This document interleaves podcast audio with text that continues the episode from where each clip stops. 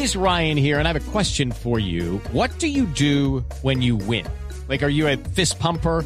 A woohooer, a hand clapper, a high fiver. I kind of like the high five, but if you want to hone in on those winning moves, check out Chumba Casino. At ChumbaCasino.com, choose from hundreds of social casino style games for your chance to redeem serious cash prizes. There are new game releases weekly, plus free daily bonuses. So don't wait. Start having the most fun ever at ChumbaCasino.com. No purchase necessary. BGW. Void were prohibited by law. See terms and conditions. 18 plus. Desde este momento, Colombia está al aire. Mañanas Blue con Camila Zuluaga.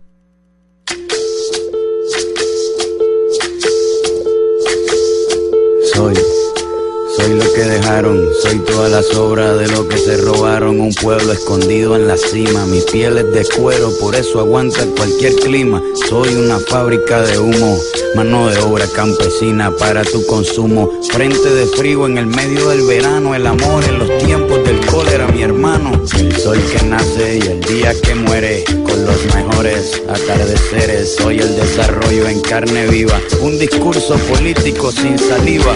Las caras más bonitas que he conocido, soy la fotografía de un desaparecido, la sangre dentro de tus venas. Soy un pedazo de tierra que vale la pena una canasta con frijoles. Soy Maradona contra Inglaterra, anotándote dos goles. Soy lo que sostiene mi bandera, la espina dorsal del planeta en mis cordilleras. Soy lo que me enseñó mi 10.35 padre, el que no min- hace 10.35 minutos. Seguimos en Mañanas Blue. Estamos oyendo a Calle 13. Calle 13 que se ha convertido en este grupo que además eh, protesta y trata de reflejar un poco el sentimiento de la ciudadanía. Y por eso eh, empezamos hoy con esta canción, Don Oscar. Porque precisamente uno de los temas que vamos a tratar, como le mencionábamos a Ricardo hace algunos minutos, es la corrupción. Cómo la corrupción fue un tema este año y la gente pues sigue indignada porque dice pasó el 2018 y pocas soluciones tenemos frente a ese flagelo que afecta a Colombia, pero no solo a Colombia, sino a varios países de América Latina y el mundo. Así es, Camila. Buenos días. Un abrazo para ti, para todos nuestros seguidores y oyentes. El tema de la corrupción y de la lucha contra la corrupción es, es mundial. En, en Colombia, bueno, hubo la, la consulta que sacó 11.6 millones de votos, que estuvo a punto de alcanzar el umbral, pero que sin embargo la sensación que tenemos en Colombia es que este año hubo un conejazo grande por parte del Congreso a, esa voluntad que se expresó en, las urnas y que por la que millones de colombianos votamos. De tal manera que sí, este es el, el año de la lucha contra la corrupción con conejazo incluido. Y por esa razón les preguntamos a los oyentes o queremos que se comuniquen con nosotros al 316-415-7181. Esa es nuestra línea de WhatsApp, que ya esperamos que ustedes la tengan guardada en su teléfono. Y les vamos a preguntar, Oscar, ¿qué creen ustedes que debe hacer Colombia para erradicar la corrupción? Porque hablamos de consulta anticorrupción, enumeramos una serie de puntos que se podrían tramitar en el Congreso de la República, pero realmente a través de leyes sí podremos erradicar la corrupción o tendremos que cambiar la cultura. ¿Qué es lo que debemos hacer en nuestro país para erradicar la corrupción? ¿Usted qué cree, Oscar? La pregunta, la pregunta que nos hacemos todos, Camila, es si, esto es un asunto de leyes. Es decir, si lo que nos está faltando es leyes o si tenemos leyes suficientes, pero no tenemos una cultura, una cultura que condene abiertamente al corrupto. Mire, yo soy partidario, eh, Camila, de la sanción social. Yo creo en la sanción social. Yo creo que al corrupto hay que sancionarlo desde, la, desde el saludo. Mejor dicho, desde el saludo de ahí para allá. Eh, yo creo que la sanción social es efectiva, cumple un propósito en la sociedad y por tanto eh, debemos valernos de ella. Y aparte de eso, creo que hay leyes sin dientes y a las leyes que, son, que tienen que ver con la corrupción o que tienen que ver con la lucha contra la corrupción, hay que ponerle dientes. Porque una ley sin dientes pues no sirve de nada. Por eso todo el mundo se burla de las leyes. Entonces yo creo que son las dos cosas, lo- la parte social, pero también la parte legal. Me parece que la parte legal es muy importante también. Pues precisamente eso es lo que queremos también que nos respondan ustedes, nuestros oyentes, hoy al 316-415-7181. La corrupción nos indignó este año y nos debería seguir indignando. Y vamos a hacer un balance de qué pasó con esos puntos de la consulta anticorrupción, qué pasó en el Congreso de la República y si nos hicieron conejo a los votantes o no.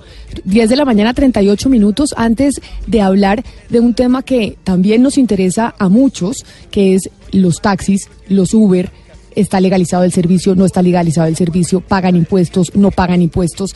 Hay una cantidad de dudas que hemos recibido en el correo de Colombia está al aire arroba blurradio.com que queremos solucionar hoy. Pero antes de eso, don Pablo, buenos días, noticias deportivas hasta ahora.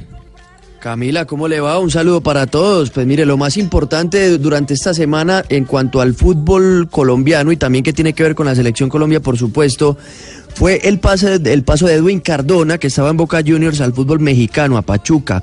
Allí pues ya habló, ya dijo que, que quiere hacer historia con ese equipo, con el Pachuca, donde además también está otro colombiano, que es Sebastián Pérez y él tuvo un paso ya por el fútbol mexicano previo a Boca y fue que estuvo en Monterrey, equipo de los Rayados con los que nunca pudo ganar un título y por eso es la deuda que tiene pendiente en el balompié mexicano. Y es ganar un título pues ahora va a ser con el Pachuca que no tuvo un buen cierre de año pero que con el 10 colombiano, con Edwin Cardona espera tener buenas actuaciones y además Cardona también espera volver a encarrilar su carrera y tiene como meta ir a la Copa América en Brasil el próximo año y ponerse otra vez la camiseta de la selección Colombia después de haberse perdido el Mundial de Rusia.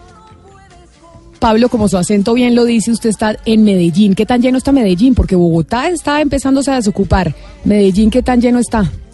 Mire, yo llegué el viernes por la noche y hasta el martes dije, la ciudad se desocupó. Pero ayer, después de Navidad, del festival 25, otra vez eh, empezaron a ver los tacos, como se les dice aquí en Medellín, a los trancones. ayer estaba congestionada la, la, ciudad en la tarde, sobre todo después de las 4 que, que salí de la emisora, después de que hicimos blog deportivo. Pero hoy otra vez por la mañana estaba más tranquilo. Yo creo que en la tarde la gente es que empieza a salir de nuevo. Hay que ver qué pasa otra vez este fin de semana, que es cuando dicen que, ahí sí se empieza a desocupar la ciudad después de a partir de este fin de semana que viene. O sea que Medellín no recibe tanto turismo de fin de año, no es una ciudad donde la gente vaya a pasar año nuevo o a pasar vacaciones de fin de año. Por lo general sí, o sea, todo el tiempo que yo vivía acá siempre se veía gente de otras ciudades que venía a visitar familiares que tienen acá o gente que venía de paseo, a conocer, pero digamos, este año particularmente, por lo que he visto, no, no he visto como tanto turismo aquí en Medellín. ¿Y Barranquilla, Oscar, qué tan lleno está Barranquilla? ¿O ya se empezó a desocupar? ¿O esta es una ciudad que recibe bastantes turistas terminando el año? Pero sabe una cosa, Camila, no, eh, digamos que las ciudades turísticas son de Cartagena, Santa Marta, son realmente, inclusive tengo un dato de, de que esta mañana lo escuché, lo leí en el Heraldo, en Santa Marta, eh, en lo que va de la temporada, 170 mil visitantes, y eso incluye al doctor Pombo, que debe estar por esos lados, eh, que está están pasando temporada en Santa Marta. Y Cartagena recibe, yo creo que el doble también. Cartagena recibe mucha gente en esta temporada. Pero Camila, ¿la temporada empieza realmente cuándo? Porque yo tengo entendido que, por ejemplo, para esta época la familia se distribuye el 24 con, con los papás del, del señor y el 31 o entiendo o lo contrario pues con la familia de la señora y que luego que pasa el 31 ahí sí empieza a salir toda la familia para pues para su sitio de, de, turismo. Entonces yo no sé si ya estamos en temporada o cómo es la cosa porque yo me pierdo en esa parte. La, temporada Santa Marta. la temporada yo creo que empieza este viernes no porque la gente el 24 lo pasa más en familia y el 31 sí decide irse a pasar con los amigos o ya es una fecha que uno dice bueno no es tan familiar la podemos eh, pasar más de fiesta o por lo menos así era en mi casa o sea que todavía no ha empezado la temporada y que la gente, todavía no ha llegado la gente, por ejemplo, a la costa, que son sitios turísticos, pues destinos turísticos del país. Santa Marta, Cartagena, Barranquilla también, por supuesto. Eh, claro, y hay gente, hay gente que sale a vacaciones este viernes, o sea, no, no tanto el anterior por Navidad, sino más este por Año Nuevo. Yo recuerdo, por ejemplo, que en Coveñas la verdadera temporada es después del 2 o del 3 de enero. Ahí sí comienza la temporada. Y ya que usted dice vacaciones, cuando uno habla de vacaciones, significa es que tiene empleo, porque si usted está desempleado, pues no tiene vacaciones. Y tenemos, tenemos reporte, tenemos reporte del desempleo en Colombia. ¿Qué pasó, Julián Calderón? ¿El desempleo se conoció la cifra de desempleo? Así es, Camila, buenos días. El desempleo a noviembre, pues recordemos que tiene algún, algún tiempo de retraso por esas cifras que eh, da a conocer el DANE, aumentó en relación con el mes de noviembre del año pasado. En el penúltimo mes de este año, la tasa de desempleo fue 8,8% frente a un 8,4% reportado por el DANE el año pasado. Lo que explica el director del DANE, Juan Daniel Oviedo, es que aunque estadísticamente esto no hace mayor diferencia, sí un movimiento importante en eh, las zonas rurales y los centros poblados, que allí fue donde más se destruyeron o se perdieron empleos, mientras que en los centros urbanos es donde se da cierta estabilidad en el empleo formal. Entonces, esta es la información que se Julián, conoce a esta hora desde el DANE, señora. Este 8.4% es comparado, es decir, 8.8% de desempleo es comparado con el mes de noviembre del año pasado o lo estamos comparando con el mes eh, de octubre. con noviembre del año pasado. Por eh, comparación estadística se manejan algunas estacionalidades que no permiten comparar siempre el mes anterior con el mes siguiente, en este caso octubre a noviembre. Se compara noviembre de este año, 8,8, con noviembre del año pasado, que fue 8,4%. Tasa de desempleo entonces 8,8% para el mes de noviembre. 10 de la mañana 44 minutos. Oscar, ¿usted toma eh, taxi o Uber? ¿Coge taxi o coge Uber? No, yo soy de los que se moviliza en taxi. Yo me gusta mucho utilizar taxi porque además me permite tomarle el pulso a la ciudad, hablar con los amigos taxistas, de tal manera que yo soy usuario frecuente de taxi. Es que cuando regresemos después de una pausa vamos a hablar de, de Uber, porque hemos recibido varias comunicaciones de parte de algunos conductores de Uber. A nuestro correo electrónico de Colombia está al aire arroba buluradio.com en donde nos dicen no entendemos por qué si nosotros estamos pagando impuestos pagamos IVA, porque en la reforma tributaria del gobierno Santos así se contempló que las plataformas digitales tienen que pagar IVA y pagar impuestos, porque entonces estamos considerados como un servicio ilegal. Y pues hemos tratado, o vamos a tratar de encontrar la respuesta a esto después de la pausa. Que vale la pena una canasta con frijoles. Soy Maradona contra Inglaterra, anotándote dos goles. Soy lo que sostiene mi bandera, la espina dorsal del planeta en mis cordilleras. Soy lo que me enseñó mi padre. El que no quiere a su patria, no quiere a su madre. Soy América Latina, un pueblo sin pierna, pero que camina. Oye.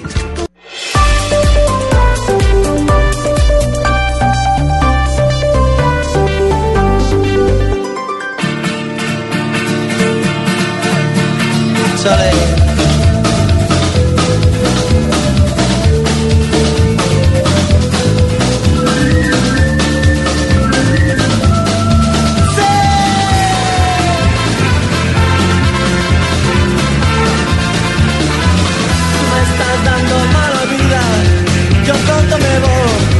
Gonzalo Lázaro, y empezamos con música de calle 13, ahora que estamos escuchando, y por qué razón la selección musical de hoy para nuestra lista, para nuestro playlist en Spotify de Colombia está al aire. ¿Por qué la selección musical para hoy?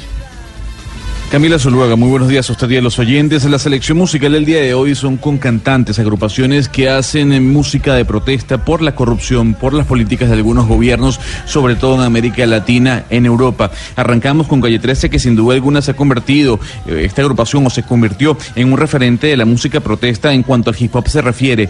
Y al fondo escuchamos a Manu Chao, quien también se convirtió en un cantante que levantó la mano en su momento. mm, básicamente para reclamar derechos de los pueblos, de muchos pueblos de América Latina y al fondo suena mala vida.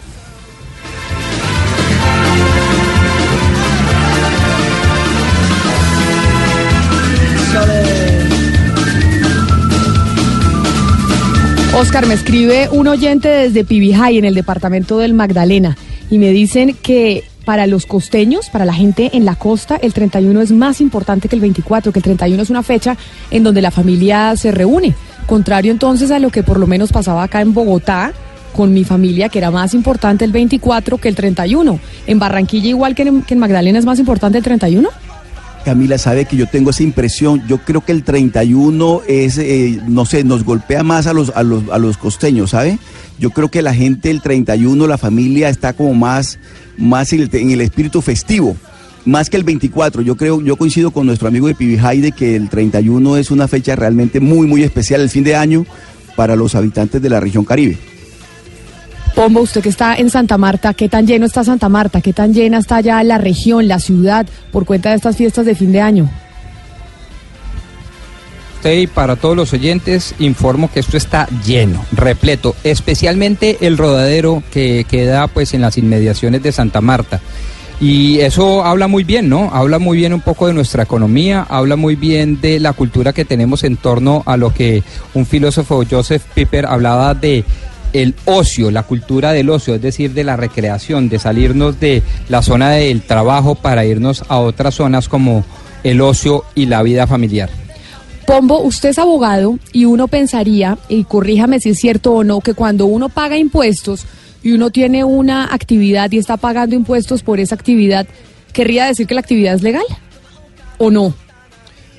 En principio sí, claro, es decir, solo se graban las actividades jurídicamente reconocidas, es decir, las actividades lícitas, porque no se le pueden poner impuestos a actividades que el mismo Estado desconoce o no reconoce como actividades lícitas. Es que le hago esa pregunta, ¿por qué razón? Porque hemos recibido varias comunicaciones a nuestro correo electrónico colombiastalaire.com en donde conductores de Uber, me imagino que familiares de conductores de Uber que dicen, nosotros pagamos impuestos, pagamos IVA, en la reforma tributaria se nos grabó la actividad y resulta que somos un, un servicio que no es legal. Y por eso quisimos llamar a Juan Pablo Wills. ¿Quién es Juan Pablo Wills? Es el director de impuestos para la región andina de Uber, precisamente, para que nos explique cómo está todo el tema tributario de esa aplicación. Señor Wills, bienvenido a Mañanas Blue y gracias por atendernos en esta época. Así que usted creo que está interrumpiendo sus vacaciones para atendernos. Hola Camila, eh, un gusto saludarlos. Sí, un, break rápido aquí de las vacaciones para, para poder estar con ustedes. Bueno, porque finalmente la gente utiliza el transporte público y también pues utiliza Uber que está en esta zona gris de legal, ilegal y, y quiere saber y tener claridad un poco para el 2019. ¿Ustedes cómo manejan el tema tributario? Es decir, ¿cuáles son los impuestos que Uber está pagando? La gente que presta el servicio de Uber en los carros blancos, en los carros particulares, ¿qué impuestos paga? Camila, lo primero que yo aclararía es la, situación de Uber, que es una situación en este momento de que, que, no hay regulación, ni de legalidad ni de legalidad, sino de un tema de que no está, es un servicio no regulado y pues que se está buscando precisamente y se están haciendo esfuerzos por llegar a esa a, esa regulación. Eh, desde el lado tributario, Uber lo primero que yo aclararía es que es una empresa legalmente y debidamente constituida en Colombia que paga los impuestos que corresponden por ley y adicionalmente a partir de la reforma del 2016 que empezó a regir el primero de julio del 2018 se disparó un impuesto que es este IVA a plataformas digitales que es un impuesto que se cobra a los servicios prestados desde el exterior y que lo pagan eh, o se le carga a los socios conductores. Eh, Uber ha diseñado un sistema para no afectar a los socios conductores, incrementando la, tarifa al usuario, pero finalmente quien, quien paga ese impuesto, quien tiene la carga según la ley es el, es el socio conductor y eso es lo que pagan las, las, las personas que, eh, que prestan este servicio de transporte privado. Hay algo que uno no entiende o que no entienden los oyentes que nos escriben y que querían que les ayudáramos a aclarar esta situación y es, ¿por qué si es un servicio no regulado? O pues porque ustedes dicen que es un servicio no regulado, ahora vamos a hablar con representantes de los taxis, dicen que no, que es un, un servicio que es ilegal. ¿Por qué un servicio no regulado o un servicio que no es legal paga impuestos? Porque ahora yo le preguntaba a Pombo, que es abogado, se supone que si uno paga impuestos, pues es un servicio legal. Correcto, no, y estoy completamente de acuerdo con la posición que, que exponía Pombo. Me parece que es un tema eh, pues digamos que genera bastante eh, incertidumbre y bastante inquietudes como usted lo, ha mencionado y como se ve claramente en las preguntas que han estado recibiendo ustedes, eh, consideramos que el pago de este IVA sin duda mejora la posición de legitimidad que tiene Uber en Colombia y que sobre todo que tienen los socios conductores que manejan que, que, manejan y que prestan este servicio de transporte privado intermediado por, por plataforma sin duda mejora su posición de legitimidad. Es digamos es, es, difícil tratar de entender eh, cómo pueden eh, mantener esta posición de que somos ilegales cuando realmente están recaudando un, IVA y no solo, y, Uber está más recaudando ese IVA y, es un IVA importante, estamos estimando aproximadamente un pago de 44 mil millones de pesos a comienzos del próximo año, que es cuando se debe cancelar eh, y, pagar ese IVA de, del servicio de plataforma, ¿no? Entonces, sí, creo que genera bastantes dudas el, tema y no, entendemos nosotros tampoco por qué se insiste en la, en la ilegalidad cuando se está recaudando. Y pero, pero digamos que ustedes, ustedes eh, los voceros de Uber, los de Uber, las personas que hablan de, Uber, dicen que pagan los impuestos de ley, lo que está establecido en ley. pero si uno compara lo que pagan los, los- las personas de Uber con lo que pagan los taxis, eh, eh, impuestos proporcionalmente, ¿cuál, cuál, ¿cómo es la diferencia? ¿Qué tanto pagan Mira, pues ustedes y qué, no- tanto, la- qué tanto pagan los sí. taxis? La verdad no tengo el dato de lo que pagan los taxis, nosotros nos, nos enfocamos un poco en lo, en lo que nos toca a nosotros y las obligaciones que tenemos nosotros, sin embargo creemos que la, la contribución que estamos haciendo es muy importante y sería interesante tener esos datos de los, de los taxis, pero no los tenemos nosotros como, como le digo, eh, pero nosotros pues la contribución que, que hace Uber y que va a hacer Uber es de un tamaño bastante considerable de- durante el próximo año y de aquí en adelante con eh, la implementación de este IVA. En enero se viene el primer pago, por lo cual hasta el momento tenemos un estimado de lo que se ha recaudado, pero no se ha hecho ese primer pago del IVA por temas de la, digamos, de, de la regulación y la, Se como la DIAN viene implementando sus sistemas, hasta enero no tenemos ese primer pago, pero ya vamos a tener una medición y, un- y una contribución bastante sustancial, digamos, a, al país, ¿no? Se lo digo porque uno habla con los taxistas y los taxistas le dicen a uno, es que nosotros pagamos cinco veces, diez veces más impuestos que los que paga el- el- la persona de Uber y por eso el servicio pues eh, es mucho más barato, digamos, en Uber que, el servicio que prestamos en taxi. Entonces por eso le preguntaba proporcionalmente cu- cuál es la relación que existe entre uno y otro servicio. Sí, como le digo, no, no tengo exactamente el dato. Eh, sin embargo, pues los taxis, digamos, frente a esta nueva reforma no pagan, por ejemplo, este este IVA que se implementó. El servicio público de transporte también está excluido de IVA, entonces ahí tampoco, pues ahí tampoco hay hay un impuesto. Entonces creería pues que hay que revisar eso con, con cuidado porque no tenemos las cifras de los taxis, pero sin duda sí es una contribución importante la que la que están haciendo los socios conductores de Uber a la, a la economía. Señor Wills, yo sé que usted se dedica al tema de impuestos y es el eh, director de impuestos para la región andina de Uber, pero obviamente entenderá que tenemos que preguntarle sobre otra inquietud que tienen aquellos que trabajan para Uber y es si la plataforma los ayudará en el caso en que se les quite la licencia, porque ya incluso tuvimos el primer caso de una persona que le retiraron la licencia por 25 años por cuenta de estar utilizando esta plataforma y prestar un servicio de transporte público en un carro particular. ¿Hay alguna política que esté aplicando Uber como plataforma para ayudarle a estos conductores o no? Sí, eh, Camila, realmente como usted lo dice no no es mi tema, sin embargo Uber pues tiene abiertos los los canales de atención a los socios conductores las 24 horas al día, 7 días a la semana para revisar puntualmente al- cualquier caso que se presente de estos y, atenderlo caso por caso y dar la solución que corresponda dependiendo del caso, pero no sabría darle más información que eso. Pero doctor Wills, aclárenos una cosa, porque un negocio absolutamente lícito y permitido por el Estado colombiano es la plataforma digital, amparada en la ley 1341 del 2009, que habla del sector de las TIC y todo ese cuento del principio de neutralidad y demás. Pero otro es un negocio al que los taxistas suelen reprochar como negocio ilegal. Y es un negocio, dicen ellos, que es ilegal porque no está suficientemente regulado ni por el Congreso de la República ni por el Ejecutivo a través de los decretos reglamentarios. ¿A qué se le está agravando la actividad? ¿A la actividad ilegal de llevar pasajeros sin tener las condiciones de transporte y el servicio público de transporte? ¿O a las plataformas digitales? ¿O a ambas? Eh, buenísima la pregunta y, y me da la oportunidad para explicar un poquito más en detalle el tema. El impuesto que se está cobrando y que se estableció en la reforma del 2016 es un impuesto y es un IVA a los servicios prestados desde el exterior. Entiéndase a los servicios de plataforma prestados desde el exterior.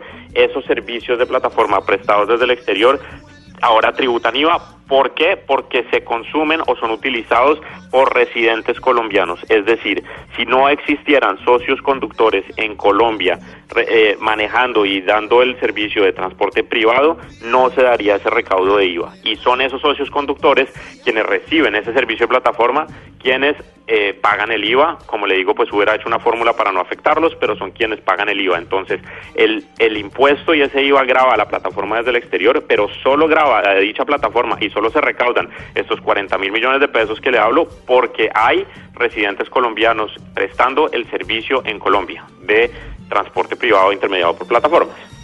Mire, doctor Wills, usted decía que obviamente le gustaría saber cuáles son los impuestos que pagan los taxis para poder llegar a hacer esa comparación con el servicio de Uber. Por esa razón también hemos contactado a Hugo Ospina. Hugo Ospina es representante del gremio de taxistas en el Congreso de la República. Señor Ospina, bienvenido a Mañanas Blue y gracias por atendernos. Camila, muy buenos días a usted y a, a todos los oyentes y al doctor Will. Antes de ir con las preguntas, tenemos una noticia de última hora, Eduardo, que tiene que ver con la teniente de la policía que denunció haber sido violada por un capitán dur- durante una fiesta de fin de año en Valledupar. ¿Qué noticia tenemos sobre el capitán responsable de la violación? Pues eh, este hombre, Eduardo Merchán Prieto, acaba de ser capturado. Recuerde que esta mañana se conoció, Camila, que efectivamente existía una orden de captura en su contra desde el pasado 7 de diciembre. Estos son hechos que ocurrieron a finales del mes de noviembre. La teniente se llama Kelly Joana Sierra. Este hombre acaba de ser detenido en el departamento de La Guajira y será trasladado a la ciudad de Valledupar para su judicialización.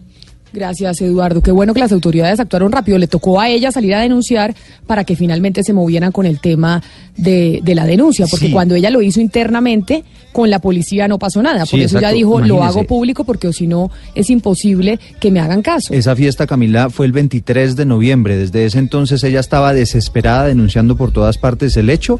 Se vino a conocer esta semana el caso en, eh, en los medios de comunicación y como usted dice, Camila, eso es cierto, ahí sí le corren los medios al escándalo y ahora este hombre fue detenido.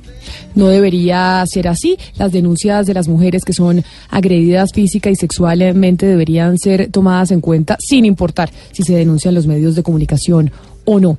Señor Ospina, usted como representante del gremio de taxistas envió un, eh, un derecho de petición a la DIAN que es precisamente la institución que recoge los impuestos eh, de los colombianos. Ellos en la DIAN le respondieron efectivamente que las plataformas digitales sí estaban pagando impuestos. ¿Por qué razón, si las plataformas digitales, este servicio de Uber, está pagando impuestos, está pagando IVA y demás, igual se le sigue considerando un servicio que no está arreglado que no es legal? Mire, María Camila, si usted mira la, la Camila, la, la respuesta de la DIAN, en el último punto dice muy claramente que el hecho de que paguen IVA no necesariamente se legaliza su actividad porque ellos deben de respetar el ordenamiento legal en materia de transporte. Entonces era como para hacer un paréntesis referente del tema. Y referente a los impuestos que pagamos los taxistas, pues son, son muchos los impuestos. Mire, nomás en los seguros de responsabilidad civil contractual y extracontractual, pagamos un IVA. Pagamos un ICA y un RTICA a los que poseemos más de uno o tres vehículos en adelante. Nosotros además nos toca pagar los impuestos de rodamiento del vehículo tanto a las empresas, que ya también toca pagar un IVA, y son un sinnúmero de arandelas.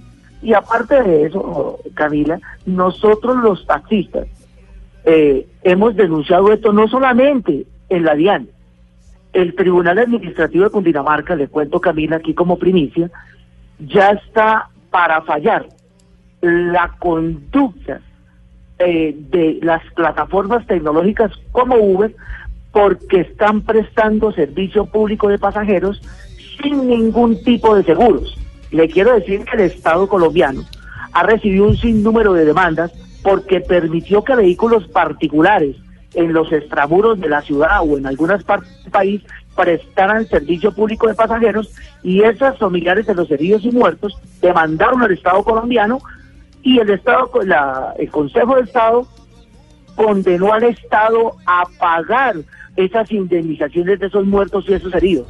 Por eso es que en un vehículo particular y de servicio especial blanco que usted llama, Camila, no se puede prestar servicio público individual de pasajeros. Pero entonces igual lo que no entienden muchos oyentes que nos escriben y que tienen la duda es, no deberían entonces pagar el impuesto y la, y la DIAN no debería recibirles ese dinero, porque si están recibiendo entonces dinero y impuestos de una actividad que es ilegal, acá también entonces la DIAN estaría cometiendo una irregularidad, ¿o no, señor Ospina? Por supuesto, de hecho en el derecho de petición, eh, Camila, yo le estoy diciendo, dígame si yo puedo por intermedio de una plataforma tecnológica distribuir microtráfico, porque como ya se acabó el microtráfico en las esquinas, entonces yo voy a crear una plataforma tecnológica, distribuyo drogas, todo lo ilegal, y al final le digo, mire, es que me consignaron tanta plata del exterior, y entonces pues yo voy a pagar IVA. ¿Será que puedo pagar IVA del narcotráfico despachado por una plataforma tecnológica? Es que yo creo que el señor Will está equivocado en algo. Lo que ordenó el Estado en la reforma tributaria del 2016, María Camila, es que no se va a cobrar es el recaudo de lo que llegue a los bancos de esa actividad de esa plataforma. Pero no le están diciendo que le legalizaron su actividad económica. Usted hizo una pregunta importante al señor Will y es ¿qué va a pasar con esos conductores? Aquí ya van 75 en Bogotá y le doy otra noticia. Aproximadamente son 1.700 licencias de conducir que en solo Bogotá debería de haber cancelado la Secretaría de de Movilidad porque en solo este año van casi 10.000 comparendos a conductores de Uber y de esos 1.700 fueron reincidentes. ¿Qué quiere decir esto? Que a 1.700 de ellos le van a quitar la licencia de conducir por 25 años. Sí, doctor Wills. Nosotros conocemos, por ejemplo, que usted, si me equivoco, me corrige, fue uno de los actores populares que interpuso una acción popular ante el Tribunal Contencioso Administrativo de Cundinamarca. Hugo Espina, eh, Rodrigo, creo que... Hugo Espina, sí. Sí, sí, sí, es que usted dijo doctor Wills, creo que se está refiriendo usted a Hugo Espina. Ah, discúlpeme, no. Estoy hablando del, del doctor Hugo Espina, que tengo entendido fue uno de los actores populares que interpuso una acción popular ante el Tribunal Administrativo de Cundinamarca, entre otras cosas pretendiendo que se declarase la ilegalidad del el uso de este tipo de plataformas eh, digitales para unas actividades como el servicio público esencial de transporte. La pregunta aquí es para el señor Wills, y es que eh, nos gustaría que nos aclarase, insisto, la diferencia entre la legalidad o ilegalidad de la plataforma eh, digital y otra, el servicio público esencial de transporte. Sí, a ver, ahí lo primero que yo les diría es, eh, como, como le ha aclarado a, Camila, el, mi tema es un, el tema de impuestos, por ende en el tema de legalidad y legalidad no, no entro mucho, como les comentaba, Aquí el tema es que hay una falta de regulación, es un servicio no regulado, no es un servicio ilegal. Y respecto a lo que mencionaba el, doctor Ospina, eh, yo sí veo una diferenciación en el ejemplo que pone él, sobre el microtráfico y la plataforma de microtráfico, en que ahí está uno enfrentado a una actividad que es claramente ilegal y que de frente está prohibida por ley. Aquí estamos ante una actividad que está eh, no regulada y como ustedes saben, al no estar regulada, pues está está permitido para los particulares realizarla y eh, por lo que yo sí veo una diferencia en ese en ese ejemplo y como les, les comentaba eh, no no no puedo entrar mucho en el detalle de, esa discusión digamos de eh, hermenéutica jurídica porque no es mi área pero pues aclarar que no es una actividad ilegal simplemente una actividad no regulada y que pues claramente el pago de este IVA y el pago que hacen los socios conductores. Sí por supuesto mejora la posición de legitimidad eh, de acuerdo a los argumentos que ya habíamos expuesto. Doctor, doctor Wills, pero digamos, el señor Ospina hablaba de unos impuestos y unos seguros que pagan los taxistas. ¿Qué tipo de impuestos y qué tipo de seguros pagan ustedes en Uber? Mire, en, ahí hay otra, tal vez una imprecisión y es, eh, como le digo, no es mi área, pero todos los viajes de Uber están debidamente asegurados eh, y cuentan con, con, los seguros que corresponden para eh, digamos, para, para, cubrir cualquier incidente en los viajes. Sin embargo, pues no, no puedo entrar más en detalle que, que, comentar eso. Eh, y de igual forma, pues los socios conductores eh, en el desarrollo de su actividad y como propietarios de vehículo, pues pagarán los mismos impuestos de rodamiento y demás que deban pagarse, ¿no? Pues como cualquiera de nosotros que tenga, que tenga un carro. Doctor Juan Pablo Wills, director de impuestos para la región andina de Uber, queríamos saber exactamente cuáles eran los impuestos que ustedes pagaban, cuál era la metodología que estaban utilizando, porque teníamos esa pregunta de parte de varios oyentes, si están pagando impuestos, ¿por qué entonces se considera como un servicio ilegal? Y queríamos saber directamente de parte de ustedes cuáles eran exactamente los impuestos que estaban pagando. Muchísimas gracias por habernos atendido esta mañana aquí en Mañanas Blue. Muy amable, Camila, a ustedes muchas gracias y que estén muy bien. Señor Ospina, y antes de despedirlo, entonces, ¿quién al final va a determinar lo que está haciendo la DIAN? El Ministerio de Transporte es el que le tiene que mandar el mensaje a la DIAN y decirle no siga recolectando estos impuestos porque esta es una actividad que no está arreglada o que es ilegal? Eh, Camila, mire, una precisión sobre el tema de la regulación. Yo creo que el doctor Will, ojalá nos esté escuchando, eh, quiero manifestarle que el Estado colombiano, en el año 2015, en el Plan Nacional de Desarrollo, ley 1753 del 2015, en su artículo 32, parágrafo sexto, creó las nuevas plataformas tecnológicas en Colombia y le dijo al Estado colombiano y al Ministerio de Transportes, les doy seis meses para que promuevan que todas las plataformas tecnológicas en Colombia puedan operar. Entre ellas Uber, Cabify, Mi Águila y todas las plataformas tecnológicas que intermedian el transporte en Colombia. De hecho, el Estado colombiano profirió el decreto 2297 del 27 de junio, de noviembre del 2016, donde dijo que dio las condiciones para que se habiliten todas las plataformas tecnológicas en Colombia. Al amparo de ese decreto, se legalizó mi águila, se legalizaron un sinnúmero de plataformas, ya van 27, que respetaron el ordenamiento legal y jurídico en Colombia y crearon sus propias empresas de transporte. Uber. Pero entonces, pero esa, pero una última pregunta, señor Ospina. Esas, esas, esas plataformas que usted dice fueron creadas directamente por el gremio de taxistas. O sea, fueron taxistas que decidieron crear esas empresas de transporte. No, no, no, no, no, no, Camila. Mi Águila no es una empresa de taxis, es una empresa de servicio especial de blancos. Y ellos se legalizaron y antes prestaban el mismo servicio de Uber y Cabify. ¿Quiénes son los, ¿quiénes son los dueños de mi águila, doctor Ospina? Eh, son tres hermanos. El, el doctor Ferman Ocampo y, bueno, son tres hermanos Ocampo. Y ellos crearon su propia empresa de transporte y dijeron, yo quiero entrar en la legalidad. Porque en Colombia ya está prohibido que un vehículo particular preste el servicio de taxi. Ya está prohibido que un vehículo de servicio eh, especial preste servicio de taxi. Uber, ¿qué quiere, Camila? Que el Estado colombiano le saque un decreto que le diga, tranquilo, trabajen esos carros particulares. María Camila, en Colombia se ha gastado miles y miles de millones de pesos en políticas públicas para que el usuario y los ciudadanos dejen sus carros particulares en las calles. Mire, Camila, lo que está pasando hoy. Eh, vehículos de Uber X que están trabajando desde el año 2015 hasta la fecha, esos vehículos han trabajado día y noche como un taxi. Le meten 700 mil y 800 mil kilómetros. ¿Y usted quiere saber qué están haciendo, Camila, en las calles de todo el país?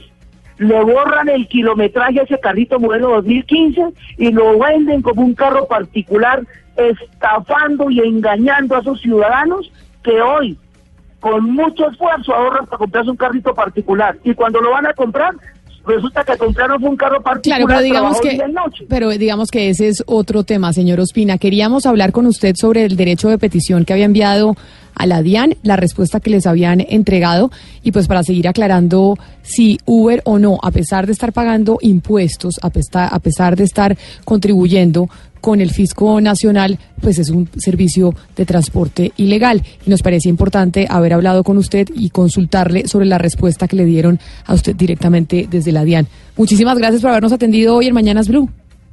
Camila, gracias a usted, a todos y les deseo un feliz año y que Dios los bendiga. Lo mismo para usted, 11 de la mañana, 13 minutos. Ya regresamos. La música de este programa. Nuestro playlist disponible en Spotify. Búsquenos. Colombia está al aire. En Mañanas Blue los escuchamos.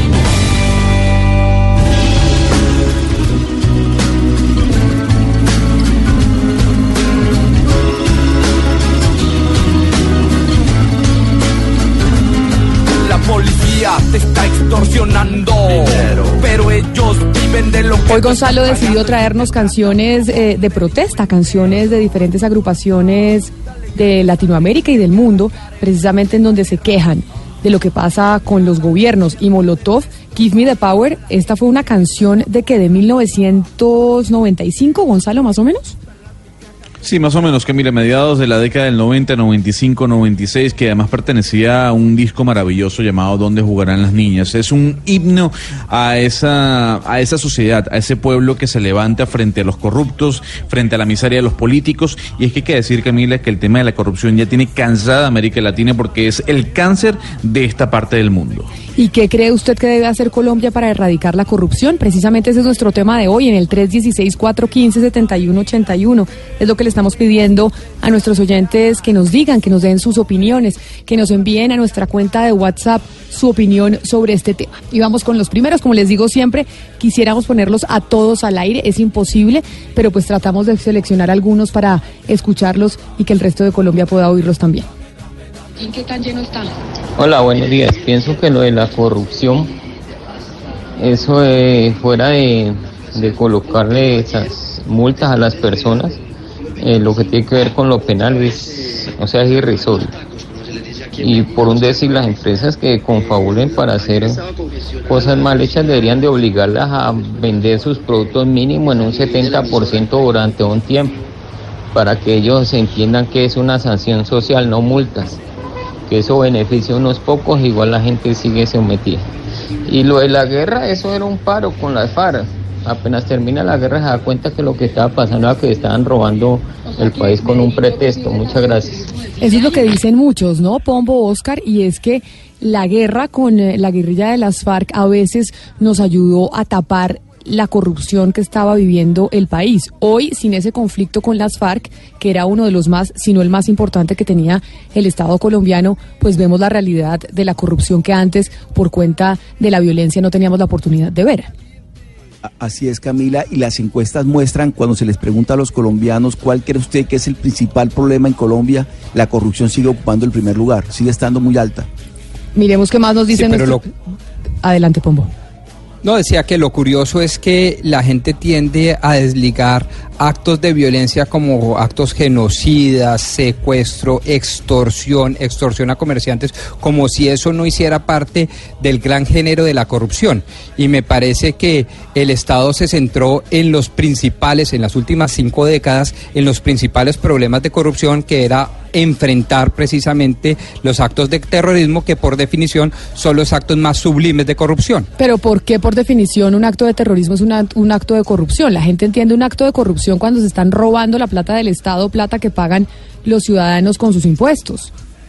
Y eso es lo que estoy tratando de decir que es por lo menos antitécnico, porque si usted coge las definiciones de corrupción van mucho más allá del simple prevaricato o peculado o del robo.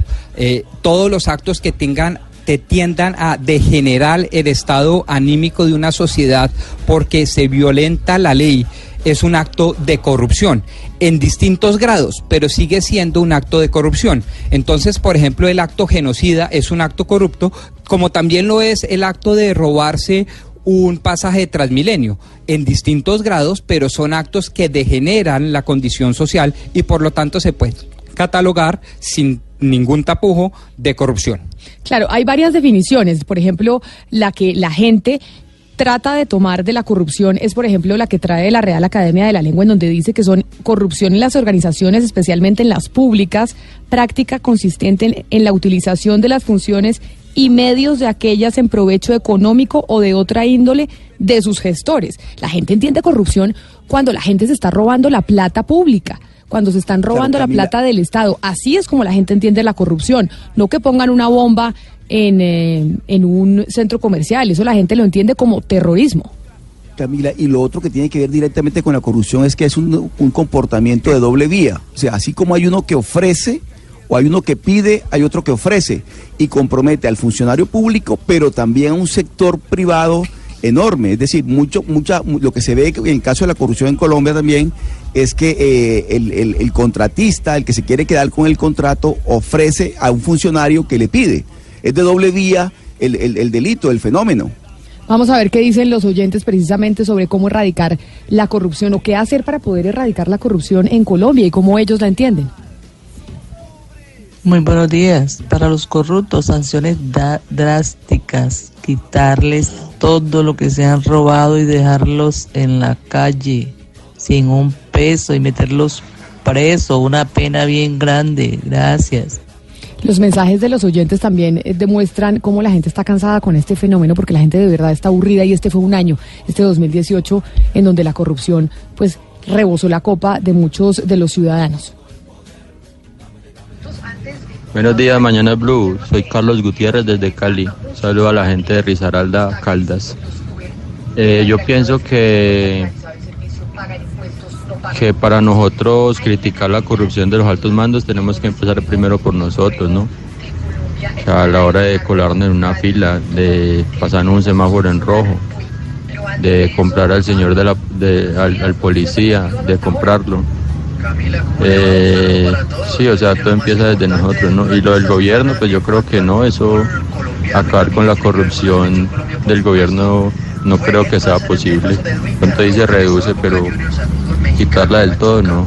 Y eso es lo que, que nos dice Toda la gente. Feliz día para usted también. Eso que nos dice nuestro oyente desde Cali es verdad. Nos quejamos mucho de la corrupción, pero igual le pagamos al policía cuando nos está poniendo un parte, nos colamos, nos pasamos el semáforo en rojo o tratamos también, si no se están dando cuenta que nosotros estamos cometiendo algún tipo de infracción, si nadie nos ve, pues no importa. Es lo que piensan muchos, Gonzalo. O la figura, la figura No, del casi duda. corrupto no existe. La figura del casi corrupto no existe. Es corrupto o no es corrupto, pero casi corrupto porque es que no más, no más yo ofrecí 5 mil pesos y no, y no 50 mil millones.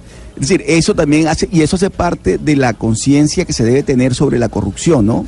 Es decir, el hecho de que, de que porque se incurrió en, en- en- en la coima o en, en el soborno de miles de millones y no el que se compró el policía de la esquina. Ambas actuaciones son corruptas.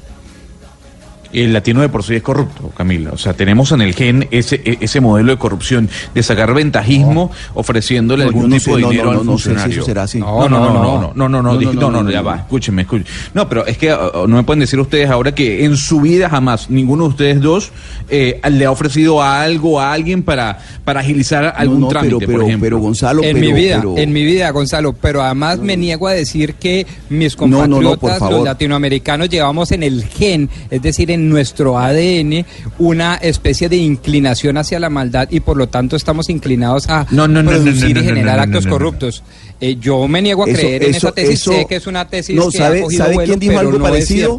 ¿Sabe quién dijo algo parecido? Uno de estos señores Nule dijo que era propio de la condición humana, algo así. Es decir, no, no, por favor, no, no hay ninguna posibilidad. Hay gente que en su vida es, eh, pues, ha, ha incurrido un acto de corrupción, pues, o sea, lo- y lo condena abiertamente. Eso no tiene nada que ver con, no es genético en ningún de- de- desde ningún punto Yo no de estoy vista. hablando de, de, de- de- de gen, no, no estoy hablando de gen, estoy diciendo que hay una, hay una tendencia y por ende somos uno de los de las partes del, de- del mundo con más pobreza y con más corrupción. Disculpen ustedes, ahora no vamos a, a venir nosotros a darnos la de, de- de- de santos cuando los países en América Latina están devastados por la corrupción, por el mal manejo de los fondos públicos.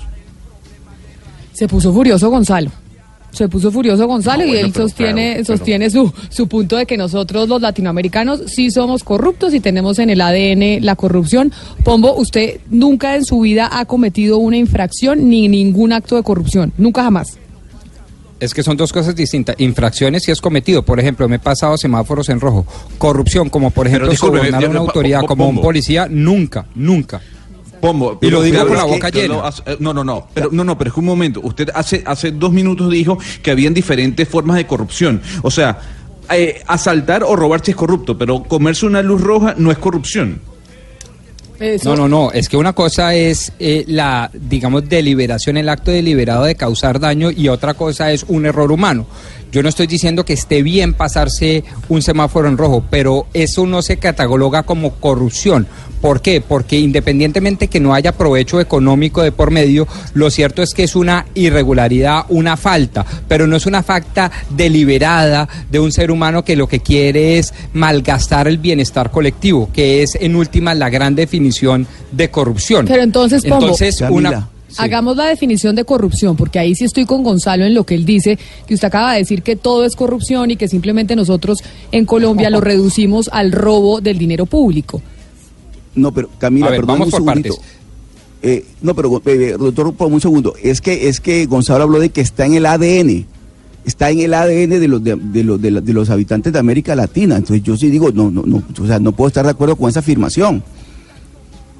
Es que, es que ver, no, no yo- le yo- encuentro yo- yo, digamos, por ninguna voy- parte. Voy a hablar en tres, Camila, tres escenarios. Primero, Sobre la definición de corrupción, eh, uno podría acudir a un reciente estudio de la Universidad Externa de Colombia, creo que fue además liderado por su rector, el doctor Juan Carlos Senado, que ha sido bastante citado por lo completo e integral.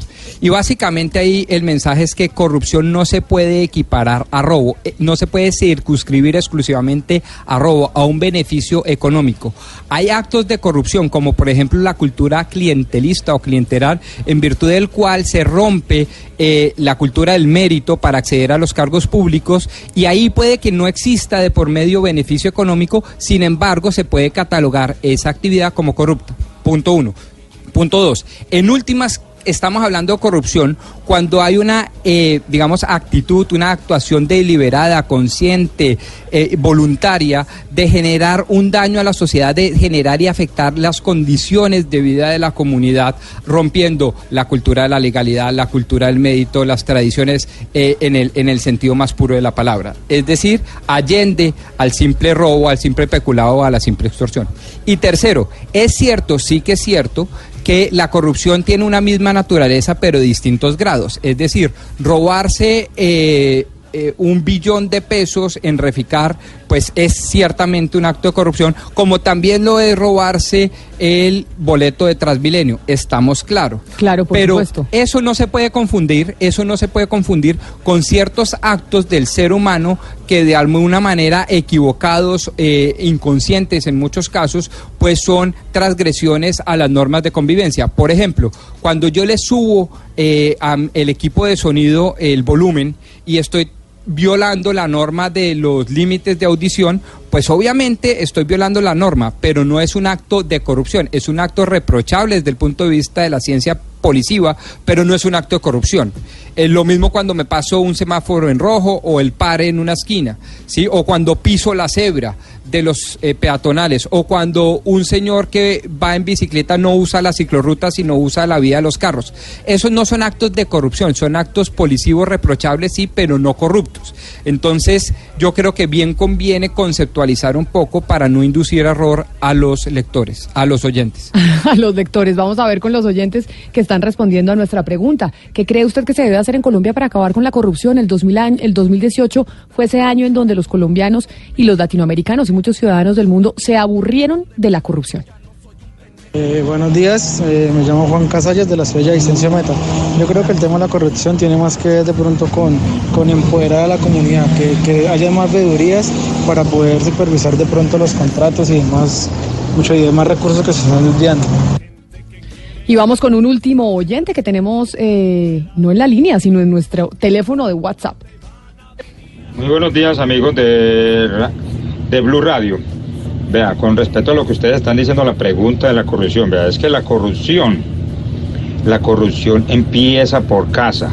¿Qué pasa? Vea, nosotros cada tres, cuatro años eh, lanzamos políticos porque esa es la, supuestamente esa es la salvación.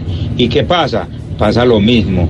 Para mí, para mí, no tengo mucho conocimiento de esto, pero para mí, liberan mano dura, mejor dicho, casi hacer como hacen por allá en esos países asiáticos, no en todos, que el que es corrupto no lo meten aquí a la cárcel a vivir como un rey, sino que, que o se va de baja o se va, pero, pero que le hagan una cosa semejante, o sea, que, que quede muerto para todo en todo su, en todo su gremio, o sea, en toda su política, en toda su cuestión, que quede fuera de, fuera de lugar, como dicen. Entonces, eh, eso es- esa es mi reacción con respecto a la pregunta que ustedes hacen, porque es que todos los años siempre, cada tres años, siempre los mismos políticos, la esperanza, y siempre salen con un chorro de babas. Para mí, deben de quedar muertos políticamente. Y las raíces que vienen más atrás, que son los mismos seguidores de ellos, también, para mí, todos esos políticos para afuera, empezando por los del Senado, que empiezan a sacar esas leyes que los favorecen a ellos, como la famosa ley de anticorrupción, que no pasó nada con eso. Pues precisamente esa, esa famosa ley anticorrupción, esa consulta anticorrupción que no pasó el umbral, que nosotros los colombianos, muchos votamos este año, pues es nuestro tema y va a ser nuestro tema después de las 12. Vamos a hablar con los protagonistas para saber, ¿se nos hizo conejo o no? Los partidos políticos se comprometieron en su momento a decir que iban a tramitar cada uno de los puntos de la consulta anticorrupción en el Congreso de la República y se acabó esta, este periodo legislativo y no se tramitó absolutamente nada. Son las 11 de la mañana, 29 minutos. Ya regresamos porque tenemos un invitado musical muy especial. De la interpretación de los hechos en diferentes tonos. Mañanas Blue. Mañanas Blue. Colombia está al aire.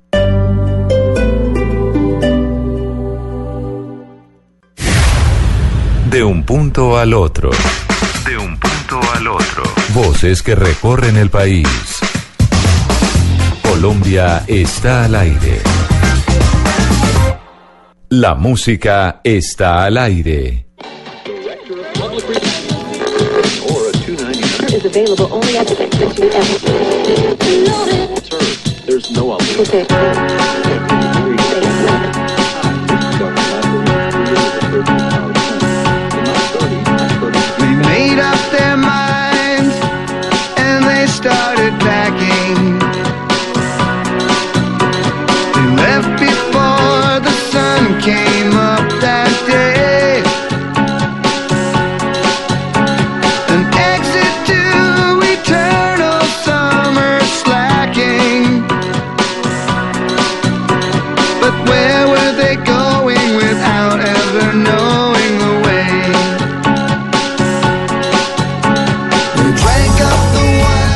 Qué año es esta canción, Gonzalo? Que además sonó en las emisoras musicales. Yo no sé si cuando salió esta canción ya estaba en las plataformas como Spotify, como Deezer, como Apple Music presentes en nuestras vidas. Creo que no. No, Camila, yo creo que esta canción hasta usted la presentó en MTV. 1998. Fastball, The Way. Sí, buenísima. buen- No la alcancé a presentar yo. En esa época todavía no estaba yo trabajando y estaba un poco más niña. Pero sí, esta canción fue sonó en todas las emisoras musicales y en Colombia sonó mucho. No, muchísimo. Y no solo en Colombia, Camila, sino en gran parte del planeta. Llegó a estar entre las eh, 10 canciones más importantes de, de 1998. Y según la revista Rolling Stone, es una de las 20 canciones más importantes de la década del 90.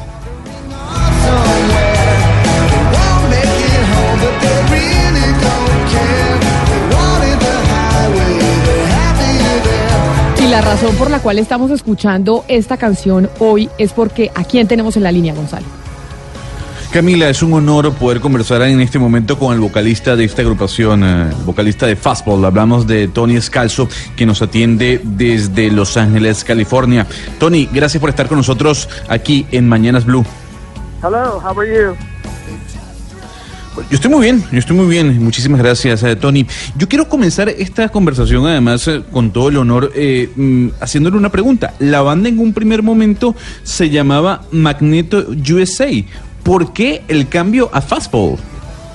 We found out that there was a band in Mexico called Magneto, so we had to change it. The label made us change it. Bueno, Gonzalo, me- nos dice Tony que ellos encontraron que había otra banda en México que se llamaba Magneto. Ese fue el motivo entonces por el cual cambiaron el nombre. La disquera fue la que hizo el cambio. Magneto, por supuesto, Gonzalo, con su canción Vuela, Abuela. Yo tenía el eh, cassette de Magneto. Era, todos éramos, o las niñas, las mujeres éramos aficionadas a Magneto y hay que ver las pintas de Magneto en esa en ese video de Vuela Abuela. Pero ya que ahora se llama Fastball, yo quiero preguntarle a Tony.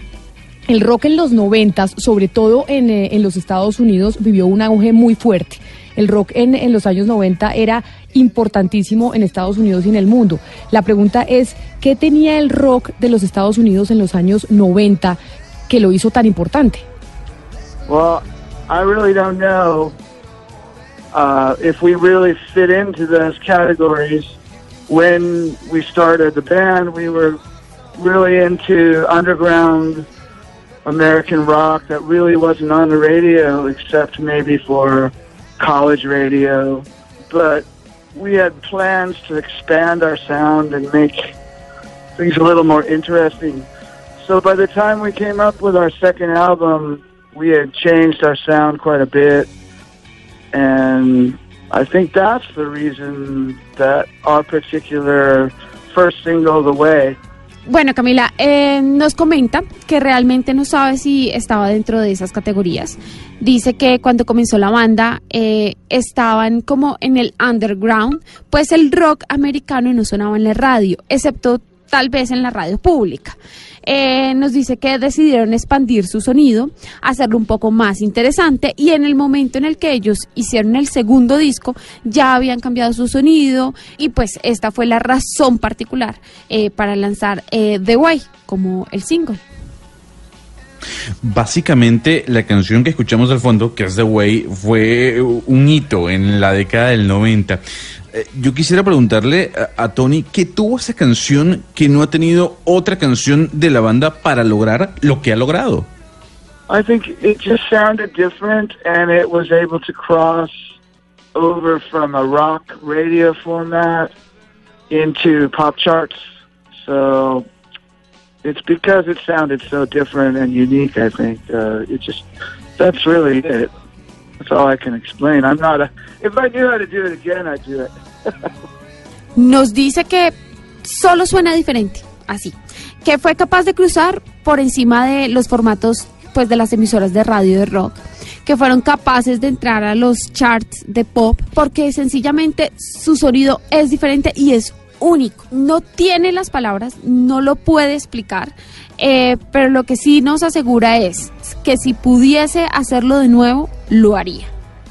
Dicen algunos conocedores eh, de la música, como mi compañero aquí de la mesa, eh, Gonzalo Tony, que en la actualidad no hay bandas de rock importantes, que no hay bandas de rock que estén marcando la pauta como en otros momentos. ¿Cuál es su opinión sobre el rock en la actualidad? ¿Cómo lo ve? Um, I'm not too up on it, frankly. There are a few bands that I hear that I do like that are fairly new. Um, I, I, I'm interested in um, the Wombats from England. They have an interesting sound that I think is uh, could be considered rock and roll still, and um, I'm sure there's lots and lots of great rock bands, but you know it's not in the main pop charts of most of the Western world anymore. So, you know, the the pop charts are dominated by hip hop and R&B now in America. Camila, pues nos dice que no está muy seguro de esa afirmación, para sernos muy honestos. Nos dice que, que sabe que hay unas bandas que están vendiendo algo nuevo. Eh, a él específicamente le gusta y está muy interesado en una en especial que se llama The Wombats, que son de Inglaterra. Nos dice que ellos tienen un sonido diferente, que es interesante y que se les puede llegar a considerar como una banda de rock and roll para él. Eh, también nos dice que pues hay muchas bandas de rock pero que no están en los charts de pop y pues que eso ya es algo que no se ve, que es muy raro. Eh, dice que las cartereras musicales de pop están dominadas hoy en día por el hip hop y el rhythm and blue. Esos son los géneros que dominan hoy las listas en Norteamérica.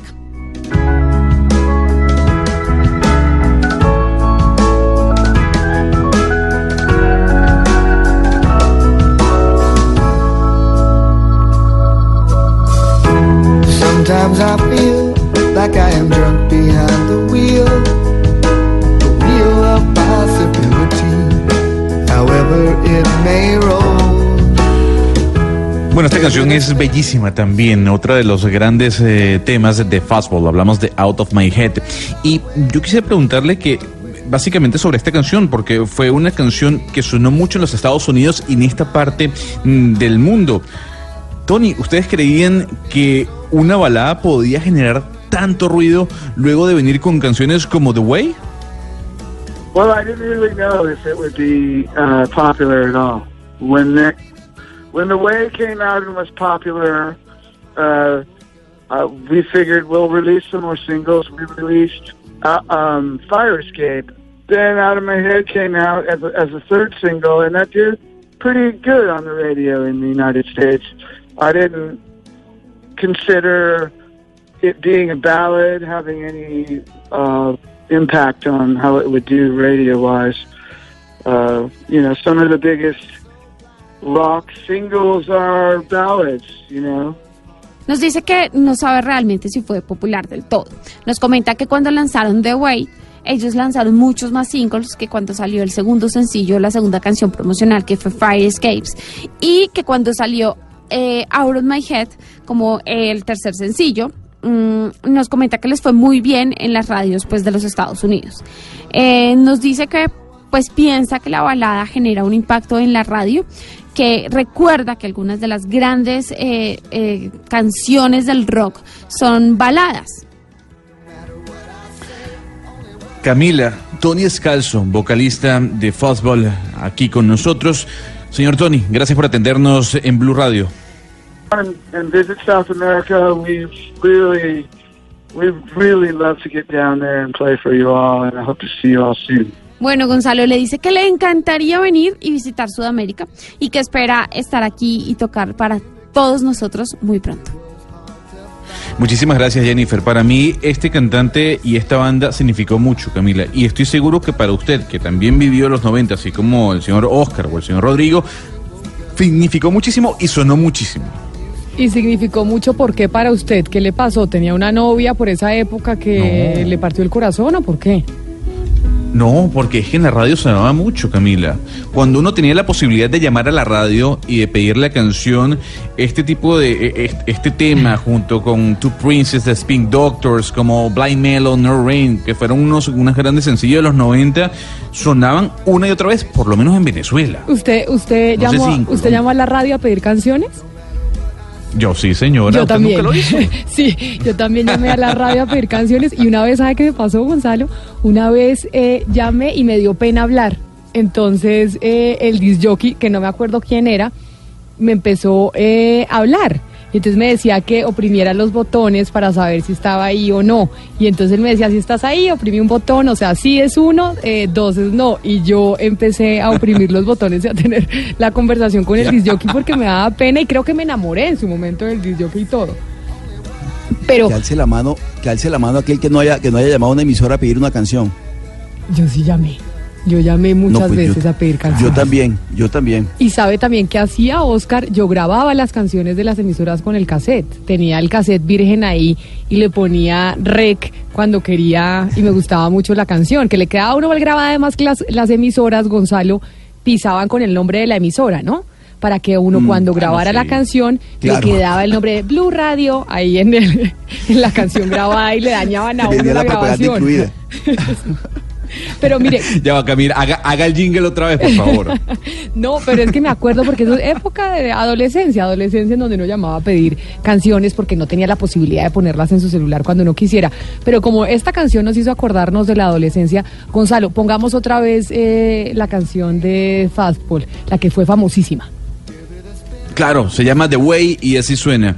Tony Escalzo, vocalista de esta agrupación norteamericana, aquí con nosotros, en Colombia está al aire. There's no.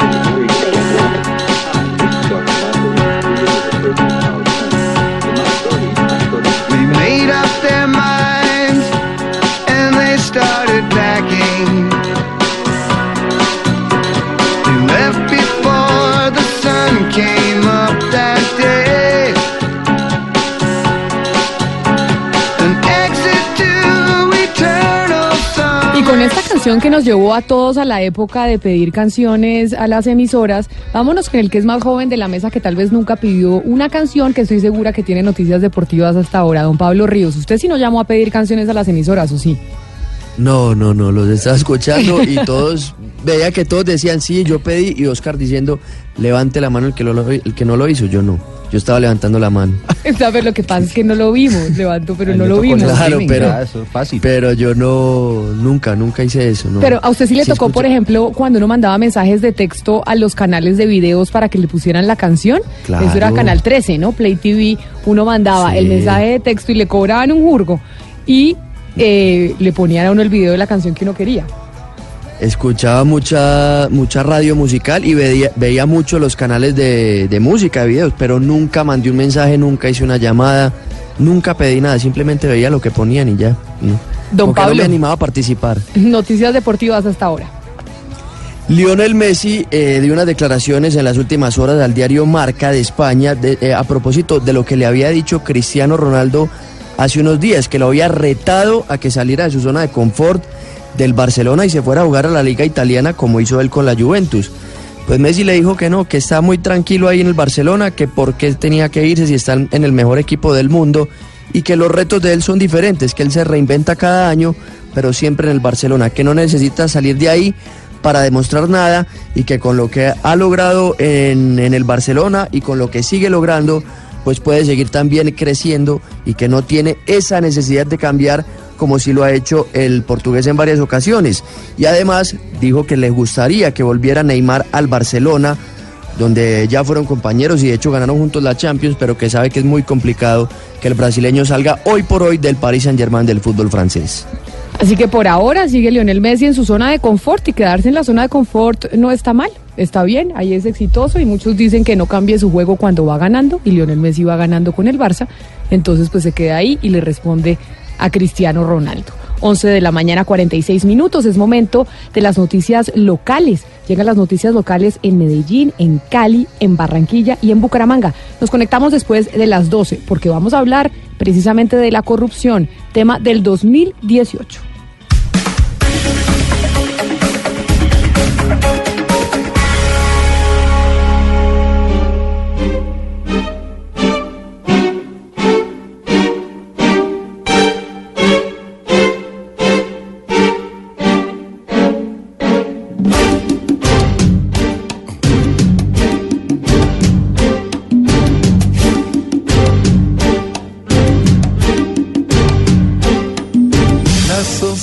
Se desintegra. Cada familia en pie de guerra. La corrupción y el desgobierno hacen de la ciudad un infierno. Gritos y acusaciones, mentiras y traiciones hacen que la razón 11 de la mañana 47 minutos. Seguimos con nuestra lista de música, con nuestro playlist de cantantes, músicos, grupos que le cantan precisamente a la protesta, protestando sobre la forma en que muchos gobiernos dirigen los diferentes países de América Latina. Aquí a quién estamos escuchando, Gonzalo. Camila, estamos, escu- estamos escuchando al maestro Rubén Blades eh, con una canción llamada Hipocresía de su disco Tiempos que fue lanzado por aquel año 1999 y que sin duda alguna refleja eh, ese sentido que tenemos los latinoamericanos en contra de los gobiernos corruptos. Y antes de ir con las noticias locales, Camila, le quiero comentar que la noticia internacional tiene que ver con el cohete supersónico que Rusia probó el día de ayer. Y es que hoy o acaban de anunciar hace cuestión de minutos que el cohete alcanzó los 32 mil kilómetros por hora. Es un cohete eh, supersónico y ha dicho el viceprimer ministro de Defensa, Yuri Boris- eh, Borisov, que ningún sistema antiaéreo es capaz de derribarlo. se funde en la del enemigo. Los medios de información. Eduardo, ayer hablábamos del eh, Metrocables, que se llama, ¿no? Sí, el- Metrocable, el la Transmicable. Transmicable, Transmicable, la Metrocable es el de inauguración. Medellín. Metrocables Medellín, nosotros somos Transmicable. Claro, porque nosotros conecta con el Transmilenio en Bogotá. Exactamente. Y hablábamos desde la semana pasada de si se podía tener una iniciativa de inaugurar el Transmicable entre el alcalde de Bogotá, Enrique Peñalosa, y el exalcalde Gustavo Petro. Sí, posibilidad que no se dio. Pues, Políticamente incorrecta. A pesar de que el señor Pombo quiso promover esa iniciativa, Diana decía, pero ¿por qué no? Es- Estamos en diciembre, Una momento de idea, reconciliación. Y ayer María Camila Roa nos decía cómo Jorge Rojas, quien es quien quiere ser candidato precisamente de la Colombia Humana para la alcaldía de Bogotá, Jorge Rojas, que fue secretario de Integración Social de Gustavo Sí. Petro, pues mandó un comunicado y dijo que ese transmicable le estaban llamando en Bogotá la ciudadanía el Petrocable. Sí, de acuerdo. Ahora lo bautizaron así en las redes sociales. Imagínese porque empezaron, obviamente, los eh, petristas a atribuirse esa obra y a decir que mm, prácticamente Enrique Peñalosa lo que hizo fue terminar una obra que en eh, su totalidad fue concebida por la alcaldía de Gustavo Petro. Pues sí, por eso uno ve en las tendencias de Twitter hoy Petrocable es eh, una de las tendencias y otra de las tendencias es Peñalosa. ¿Sabe qué O es sea, lo que pasa? todo lo contrario a lo que habíamos hecho, pro- por- propuesto nosotros desde acá, desde la Sí, se están dividiendo entre las partes, están ahí peleando ahora en las redes sociales, pero es que yo ya no creo en esas tendencias. A mí cada vez que me dicen que es que algo es tendencia, porque usted sabía que, por ejemplo, se puede pagar para hacer tendencia en Twitter. Ah, sí. sabía pero- que pero le, advierten, venden la tendencia, ¿no? Y le- pero ahí le advierten, le sale promocionado. Claro, entonces usted puede, puede pagar para hacer tendencia en Twitter o dos, puede pagarle a un ejército de tuiteros para que lo vuelvan tendencia. Ah, que de eso sí En- se habla mucho que hay por ahí. No, pero por supuesto, y con los políticos mucho más. Por eso es que esas tendencias, creámosles poco, pero es que esas tendencias de Twitter le muestran cómo lo que usted está mencionando, pues pasó todo lo contrario. Peñalosa y Petro y sus seguidores decidieron dividirse en vez de inaugurar juntos el Transmicable. Exactamente. Luis Fernando Acosta, el propio exalcalde de Bogotá, Gustavo Petro, ha venido a lo largo de toda la mañana trinando y levantando la mano, ¿no? A propósito de este transmicable que se está inaugurando hoy.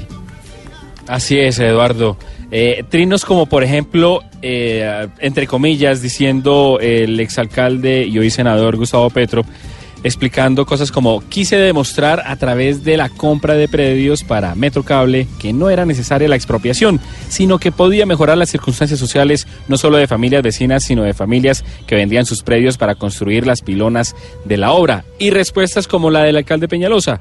Hoy ponemos al servicio de trans- el- al servicio transmicable. Lo recibimos contratado, pero con cero avance. Apenas tenía el 50% de los diseños, 5% de los predios. Ajustamos diseños para dar mayor capacidad, comunicaciones a cabinas y lo integramos a Transmilenio para que pudiera usarse con una misma tarjeta. Ese fue el, el contestación viene, contestación va, trino va, trino viene, pero si me permite concluir con una frase del alcalde Peñalosa en el evento que tal vez queda como anillo al dedo después de básicamente una serie de trinos en las que el alcalde en el evento público allá arriba, en el mirador del paraíso, pues dice una cosa que sí es muy cierta y va justamente como anillo al dedo a lo que hemos venido hablando durante todos estos días.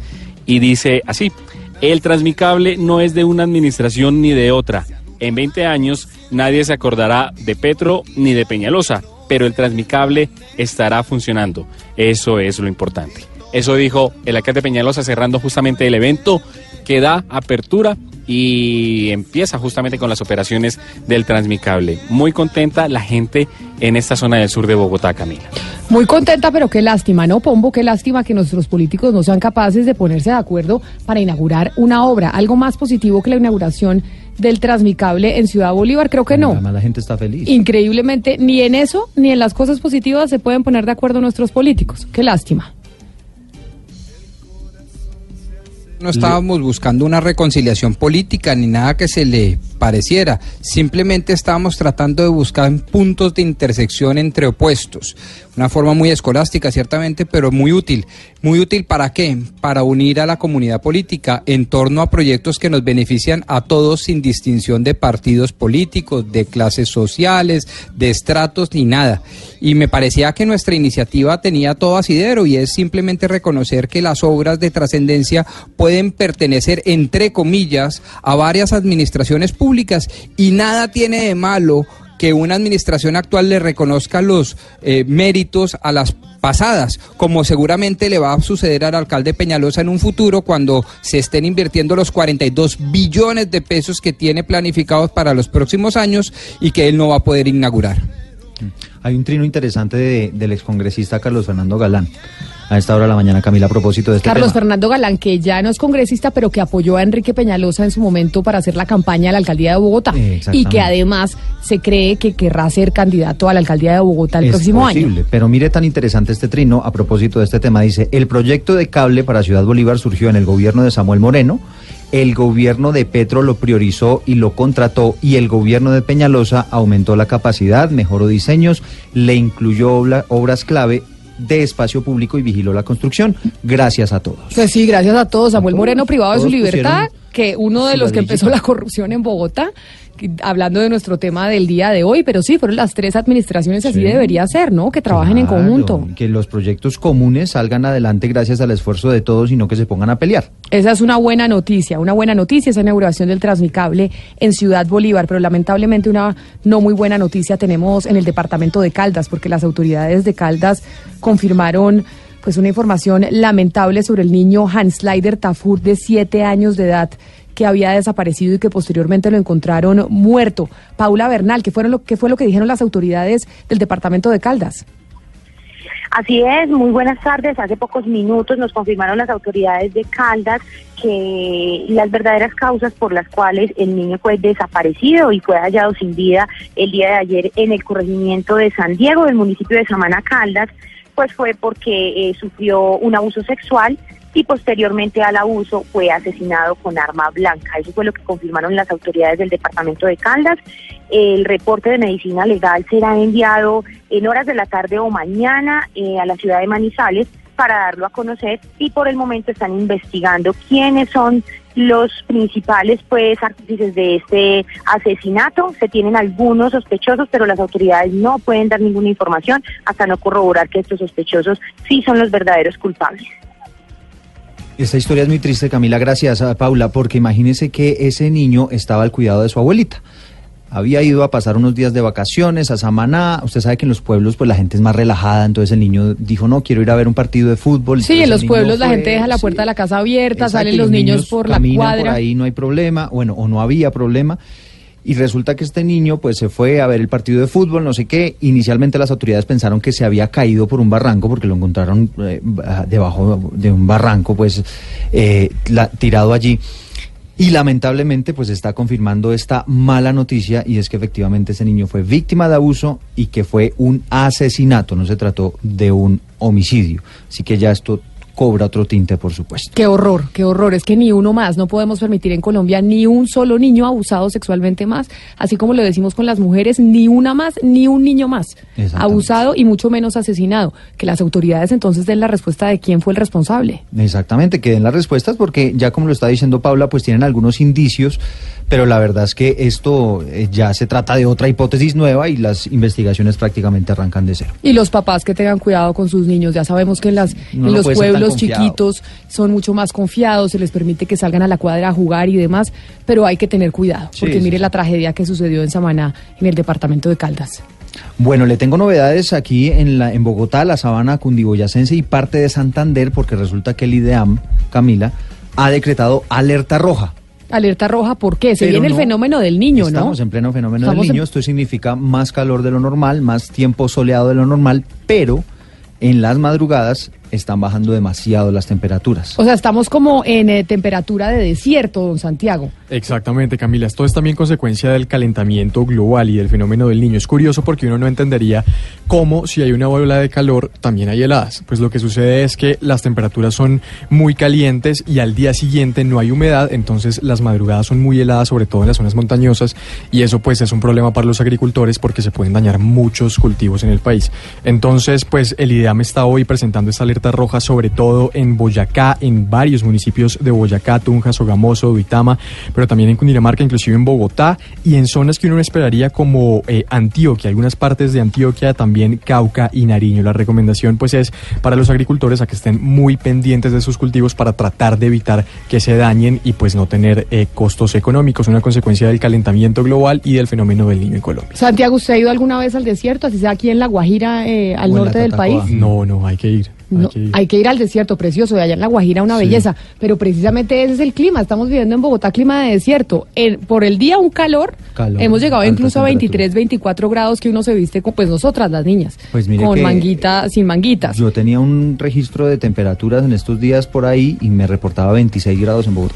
26 grados, imagínese, eso es una temperatura de qué, de Cali, más o Sí, menos. eso es como viene siendo como Cali o Medellín. Y- hay zonas en las, en las que están por encima de los 38 grados hoy. Y por la noche uno la se noche, muere del frío, frío le tenaz. toca arruncharse, ponerse mameluco y todo porque nos estamos congelando. Exactamente. Por ejemplo, en el departamento del Huila, en Isnos particularmente, hay una emergencia por eh, lo contrario, por el calor, las llamas que están quemando los eh, cultivos, los bosques. Silvia Lorena Artunduaga. Eduardo, buenos días. Antes de continuar con mi informe, la invitación es también para que vengan al departamento del Huila y también disfruten de estas altas temperaturas que por estos días hemos tenido en el desierto de la Tatacoa, en la zona de Villavieja y por supuesto en Neiva, la capital del departamento del Huila. Hemos estado con temperaturas que pasan los 35 grados centígrados. Entonces ha estado un poquito caliente también el departamento del Huila. Y les cuento que en el municipio de Isnos, el cuerpo de bomberos y la comunidad de la zona desde anoche trabajan a fin de controlar un incendio forestal en la vereda El Mortiño, ubicado en zona rural de este municipio. De acuerdo con el primer informe entregado por Luis Realpe, integrante del cuerpo de bomberos de la localidad, este incendio forestal ya, ha afectado entre 90 y 100 hectáreas de bosques nativos que en esta importante reserva forestal del sur del Huila. Se espera que en el transcurso del día se logre ya controlar en un 100% la conflagración que amenaza con llegar a varias viviendas del sector. Asimismo, las autoridades investigan las posibles causas, pero no se descarta manos criminales. Muchísimas gracias. Estamos en pleno fenómeno del niño, tenemos cambio climático y tenemos que estar muy pendientes del ahorro de agua, porque podemos estar sufriendo de escasez de agua por estos meses, porque hasta junio dice el IDEAM que no va a llover en Colombia, Y ¿no? mucho cuidado porque a veces la gente prende fogatas de manera inocente, muchas veces sin saberlo, y claro, con este clima es probable que se prendan los bosques. Nos vamos a conectar a nivel nacional y seguimos con las noticias. Nos conectamos con Medellín, con Cali, con Bucaramanga y con Barranquilla.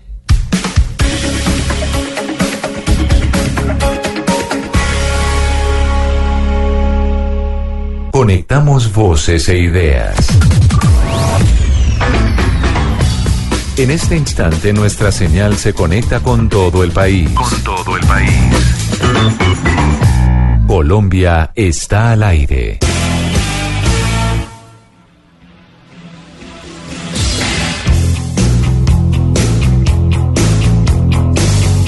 Saludamos nuevamente a nuestros oyentes en Medellín, en Cali, en Barranquilla y en Bucaramanga, que estaban en su break local, estaban recibiendo las noticias de su región, pero seguimos con noticias nacionales, porque el ELN, el Ejército de Liberación Nacional, liberó al ingeniero Rafael Andrés Riaño. Jonathan Castro, ¿qué dijo? ¿Qué pasó? Camila, la Defensoría del Pueblo informó sobre la liberación de este contratista de Ecopetrol, Rafael Riaño, por parte de la guerrilla del ELN en zona rural del el departamento de Arauca.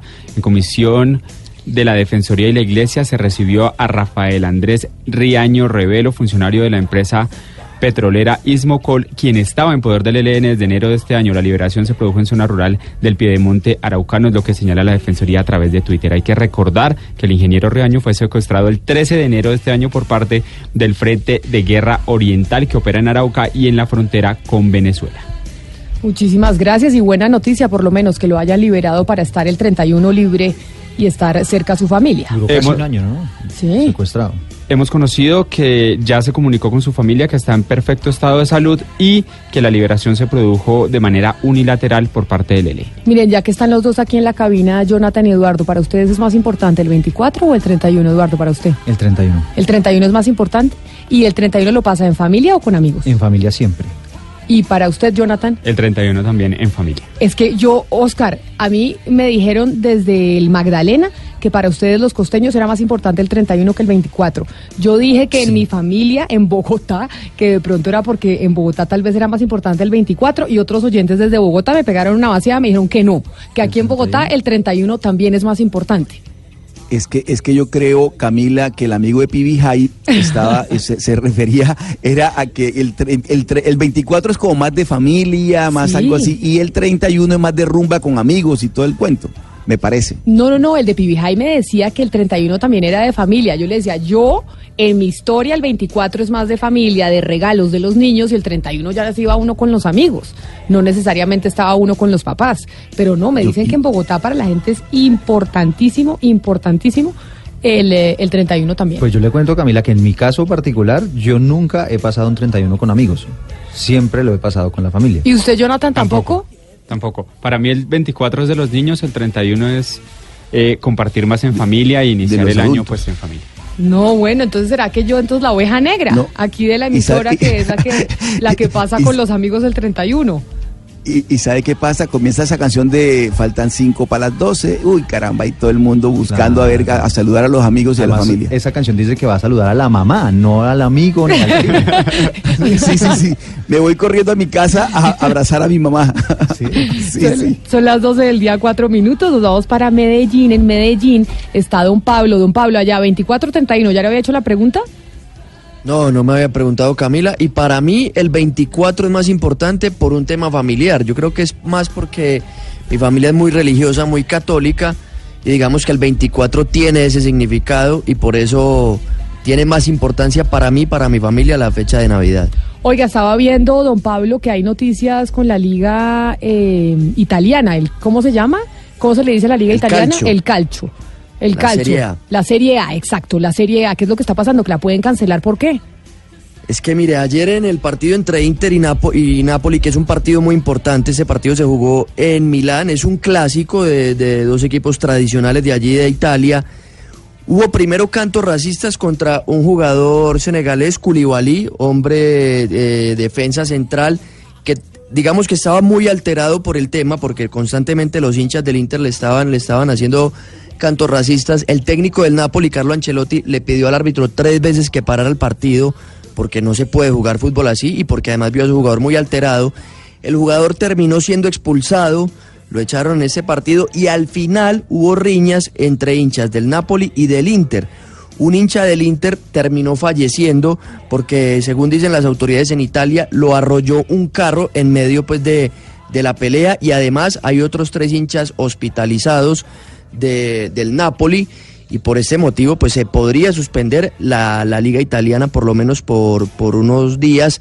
Es lo que están analizando a ver si toman esta decisión porque lo que sucedió después de este partido y durante también fue muy grave y figuras del fútbol italiano como Cristiano Ronaldo escribió eh, en sus redes sociales un mensaje en el que repudia esta situación y dice, en el mundo y en el fútbol siempre se necesitará educación y respeto, no al racismo y a cualquier forma de ofensa y discriminación.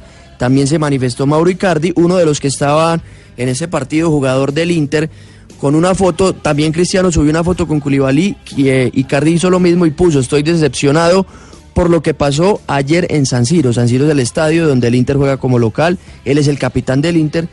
Tenemos que detener el racismo y la discriminación. Esto podría ser una- un ejemplo para el fútbol en Colombia, ¿no? ¿Cuántas veces no hemos tenido enfrentamientos, no por temas raciales, pero sí enfrentamientos entre los equipos y lamentablemente muertos de, y- de algunas hinchadas fuera de los estadios? Y digamos que los equipos no se hacen responsable por cuenta de que no fue dentro del estadio, sino por fuera de- del recinto. Y mire cómo en Italia por lo menos están diciendo, oiga, tenemos un muerto, aquí podemos estar suspendiendo la liga, porque esto no lo podemos aceptar. Claro, y digamos que en este caso se cruzaron dos hechos totalmente repudiables y lamentables. Primero el racismo y después lo de la muerte de este hincha. Mire, por ejemplo, acá pasó, porque es que no es solo Colombia, yo creo que es más un tema de Sudamérica lo que pasó en la final de la Copa Libertadores en la cancha de River, que no se pudo jugar porque apedrearon el bus de River. ¿Qué, qué fue lo que se hizo? No, pues llevémonos el partido para España y ahí termina todo. Hubo también, digamos, una sanción para River en el estadio, pero, pero no, no, no se fue más allá, porque mucha gente incluso decía, deberían declarar desierta esta Copa Libertadores, porque cosas así en el fútbol no pueden suceder. Pues ahora en Italia se está analizando esa posibilidad, algo que no suele ocurrir en esta parte del mundo, de suspender la liga. Bueno, ¿y cuándo sabremos si se suspende eh, la liga o la Serie A, como se le conoce, el calcio italiano? Durante esta semana eh, afirman que van a tomar la decisión a ver qué, qué sucede, porque es realmente grave y no es algo habitual en el fútbol italiano ni europeo. Camila, también noticia de último momento en este desde Panamá, que se da desde Panamá porque acaba de renunciar Augusto Rosemena, el ministro de Comercio mm, del país, un personaje que ha sido muy duro con Colombia en cuanto al tema de los aranceles. ¿Y por qué renunció? ¿Cuál fue la, cuál es la razón? Ustedes tienen elecciones presidenciales el próximo año, ¿no, Gonzalo? En, en Panamá tienen el- y esa sí. es la razón, la razón por la cual renunció. Sí, básicamente ya los ministros que han acompañado al presidente Juan Carlos Varela están eh, lanzándose hacia el lado del sector privado. Ya van poco a poco abandonando el barco porque el 5 de mayo hay que recordar que son las elecciones aquí en Panamá. Pero el señor tiene aspiraciones electorales o no, o ninguna. No, ninguna. Creo que va a seguir en el sector privado. Se va para el sector privado. Esa situación comercial entre Colombia y Panamá ha sido bastante delicada y no se ha, no se ha solucionado del todo, ¿no, Gonzalo? No, todavía siguen los aranceles, siguen los aranceles. Y Augusto Rosemena, que además es un joven, él tendrá unos 36, 37 años, ha sido muy, muy fuerte con Colombia. Tiene ese, ese espíritu nacionalista, ¿no? De defender en este caso a Panamá, los intereses de Panamá. 12 del día, 9 minutos. Ya regresamos aquí a Mañanas Blue.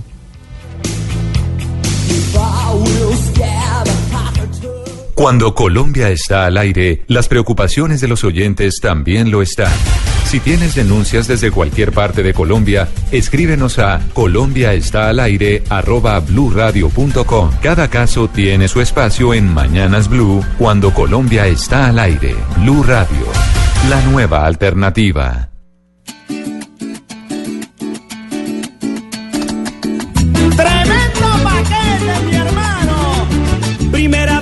Historia que vemos en un país que al pueblo lo hacen sufrir para pagar lo que otros roban. A fuerza de paquetazos este gobierno castiga el bolsillo y la barriga del pueblo venezolano. Ay, qué machete, qué original.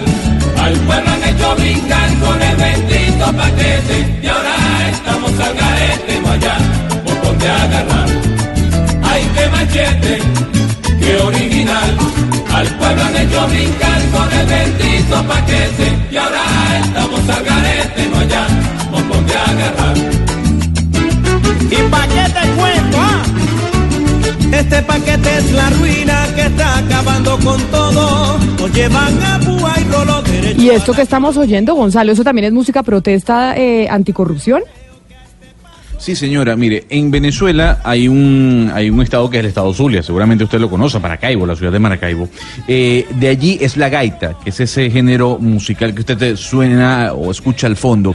Eh, esta es una agrupación llamada Gaiteros del Pillopo y, y la canción se titula El Paquetazo, haciendo referencia a, una serie de reformas económicas que hiciera en su momento el gobierno de Chávez. Este estilo musical eh, venezolano es muy de protesta. El gobierno no le para y creo que les Y importa. precisamente por la corrupción es el tema que ha sido el tema del 2018. Les preguntamos a nuestros oyentes, ¿qué cree usted que debe hacer Colombia para erradicar la corrupción? Y esto es lo que nos han respondido. Hola Camila, saludo cordial para usted y para todos los integrantes de Mañanas Blue. Pues le cuento que aquí en el departamento del Quindío este año fue vergonzoso en materia de corrupción por todo lo que aquí ocurrió. Dos estanterías políticas se cayeron lideradas por eh, unas mujeres que gobernaron hasta el periodo anterior y creo que se tiene que reflexionar sobre lo que tiene que ocurrir aquí en esta región de gente muy bella pero de una clase dirigente de verdad que es lamentable y que da vergüenza y a nivel nacional ni se diga deberían cerrar el Congreso de la República por la forma en que estos eh, honorables, entre comillas, eh, padres de la patria, se negaron a apoyar y a respaldar eh, lo que el pueblo en las urnas dijo con la consulta anticorrupción. Es una vergüenza este Congreso que tenemos en Colombia. Saludos. Eso es lo que siente mucha gente. La gente siente que se le está haciendo conejo o que se le hizo conejo. ¿Qué más dicen los oyentes? trata de sacar más leyes, sino de aplicarlas. Que el gobierno aplique las leyes, que cumpla lo que dice cuando dice que el que la hace la paga, entonces que la paguen todos, incluido Uribe. Bueno, y un último oyente que se comunica con nosotros al 316-415-7181. Camila, buenos días, señores de la mesa. Eh, pues en cuestión de la pregunta de hoy, es doloroso decirlo, pero la corrupción no se va a acabar. ¿Por qué? Por las mismas leyes que nuestros gobernantes hacen para su propio acomodo. Yo pensaría que, que si forman las leyes a conveniencia, nunca la vamos a poder Y un último oyente que se comunica con nosotros al 316-415-7181. ¿Qué cree usted que debe hacer Colombia para erradicar la corrupción? Yo no le pregunté a usted, Pombo, no le pregunté a usted qué cree que deberíamos hacer en el país, le pregunté a Oscar, pero no a usted. Porque será cuestión Pues de mire que- leyes será, o será cuestión de cultura. Eh, lo segundo, desde mi punto de vista, y no lo dudo un segundo, eh, creo que es un tema fundamentalmente cultural. El fetiche de la ley lo único que hace es enrarecer el ordenamiento jurídico y en consecuencia eh, imposibilitar o por lo menos hacer mucho más difícil la aplicación en el Estado de Derecho, la aplicación de la ley. Eh, yo soy muy dado a, a creer en la movilización social. Apoyé, por ejemplo, esta iniciativa de consulta anticorrupción, no porque creyese que tuviera algún efecto práctico o no porque creyese que las preguntas estaban bien formuladas o no porque creyese que fuera obligatorio para el Congreso de la República, sino porque el gesto más importante era el de la transformación cultural a través de la movilización de la ciudadanía. Y, y me parece que ese es el camino, es una transformación cultural antes que legal. La ley de por sí no arregla nada. Pombo, pero usted no cree que en América Latina, que estamos hartos de burocracia, esa burocracia misma es la que genera la corrupción, el tema de eliminar ministerios, procedimientos, etcétera, etcétera.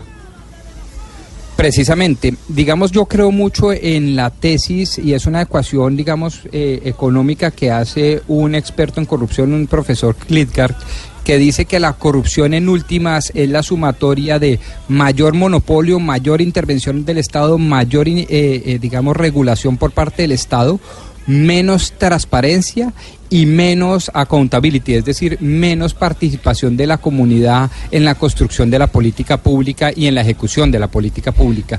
Y si esa ecuación es correcta, pues uno tendría que decir que la regulación, la regulación excesiva, antes que hacerle un bien al flagelo de la corrupción, se vuelve, llamémosle así, un plato fuerte, un caldo de cultivo para incentivar las prácticas corruptas.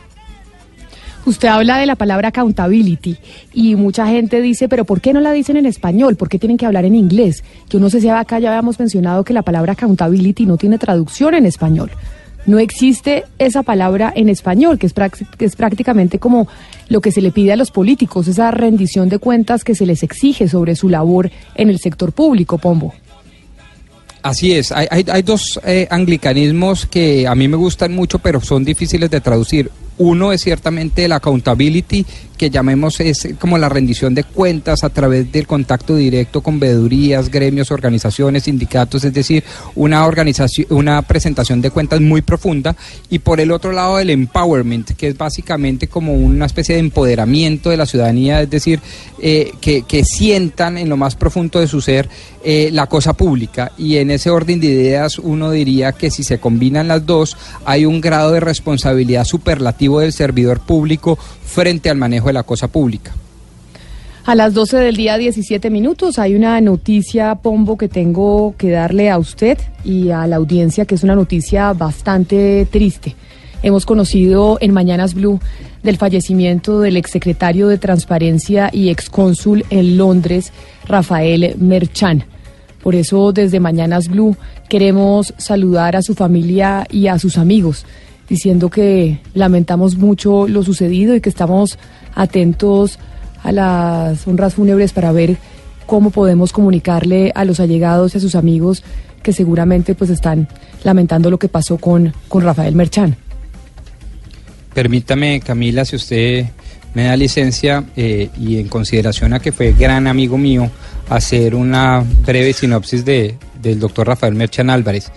Eh, yo participé de su amistad desde el año 1982, hicimos 13 años de colegio prácticamente juntos, él iba a un curso adelante mío en el gimnasio campestre de Bogotá y desde ese entonces se caracterizó por ser un gran líder, un tribuno. Quizá los mejores discursos estudiantiles que yo he oído en mi vida eh, provenían de la boca del doctor Rafael Merchan. Después se inscribió en la Facultad de Derecho y de Política de la Universidad de los Andes. Allá se graduó con honores, era un notable estudiante y durante su pasadía como estudiante en la Universidad de los Andes eh, decidió lanzarse a la política y fue uno de los políticos jóvenes más distinguidos de su generación. Estoy hablando de la generación de ilustres eh, políticos como Gina Parudi, David Luna, eh, Carlos Garcés, bueno, en fin, una gente muy notable, Víctor Malagón, en fin, y, y- y- si alguien destellaba por su buen criterio, sus indéresis y siempre su juicio y su disciplina al leer todos los documentos que se le ponían en, sus manos era Rafael Merchán. Era, perdóneme la expresión, pero lo digo con el mayor cariño, era el gran nerd de los políticos. Él descolló como edil de la localidad de Chapinero en Bogotá y después se metió en la política a través del Ejecutivo. Creo que hizo un muy buen cargo como secretario de la presidencia, eh, secretario de la presidencia para un asunto que además a él lo desvelaba, que era el tema de la, de la corrupción. Eh, él caminó de la mano de Vargas Lleras, eh, tiene grandes amigos como el doctor Rodrigo Lara y, gente que siempre lo apoyó en su cruzada contra la corrupción. Y creo que eso fue lo que le valió sus buenos oficios en, en esa materia, el reconocimiento del Estado colombiano al nombrarlo como cónsul en, en la capital de, eh, de Gran Bretaña, en, en Londres. Yo estoy muy, muy compungido porque lo conocí eh, de cerca, de cerca. De hecho, en este momento estábamos escribiendo un libro eh, sobre los flagelos que traía consigo la corrupción. A mí me puso la tarea de tratarlo en temas de contratación estatal. Rafael Merchán era un ciudadano ejemplar, un ciudadano que pues que en últimas Camila eh, dejaba huella porque él creía que realmente el mérito consistía en estudiar antes que hablar y era de esos pocos servidores públicos que antes de intervenir, que lo hacía por demás muy elocuentemente, lo hacía sobre la base del estudio de los documentos, del estudio de sus informes y por eso siempre acertó en, o casi siempre acertaba en sus análisis. Eh, a mí me dio durísimo esta noticia y qué pena tomarme estos minutos para con usted y con la audiencia, pero creo que ha muerto un gran colombiano, un colombiano que eh, se la jugó todo por un país que en última fuera más limpio y más leal con el Estado de Derecho. Él defendía mucho eh, the rule of law, la, la- la regla del derecho y, y- decir que en últimas ese era el gran acuerdo sobre lo fundamental. Y lamentamos esa Se muerte. fue Rafael. Se fue Rafael y lamentamos esa muerte precisamente hoy en donde aquí en Mañanas Blue quisimos hablar de, de la corrupción y de cómo los colombianos estamos cansados de la corrupción y Rafael, sin duda alguna, Rafael Merchán desde la Secretaría de Transparencia, pues trabajó para poder eh, erradicar la corrupción en Colombia. Y precisamente queremos poner eh, unos segundos de Rafael Merchán hablando de una denuncia que hizo en su momento sobre la corrupción en la Unidad Nacional de Protección. Nosotros como Secretaría de Transparencia lo que hicimos fue recopilar una serie de información, entre otras de varios testimonios de personas que estaban directamente involucradas, que conocían de primera mano los casos. Entramos en contacto con el director de la Unidad Nacional de, de Protección, el doctor Villamizar, y armamos, digamos, las distintas piezas de un rompecabezas que era complejo, que era, que era sofisticado, y pudimos determinar que se trataba de una red que venía operando sistemáticamente. Los pusimos en conocimiento de la Fiscalía General de la Nación Ahí estaba Rafael Merchán, esa era su voz, Pombo, su voz precisamente hablando de una denuncia que hicieron desde la Secretaría de Transparencia sobre la Unidad Nacional de Protección. Se fue Rafael Merchán, se desconocen las razones de su muerte. Nosotros aquí desde Mañanas Blue seguiremos muy pendientes para estar contándole a su familia y a sus amigos eh, cualquier información referente a Rafael Merchán y a la misa y a la funeraria que se conozca donde se vaya a velar su cuerpo. Son las 12 del día, 23 minutos, ya regresamos. Diversas ópticas. Hechos que marcan el acontecer. Mañanas Blue. Mañanas Blue. Colombia está al aire.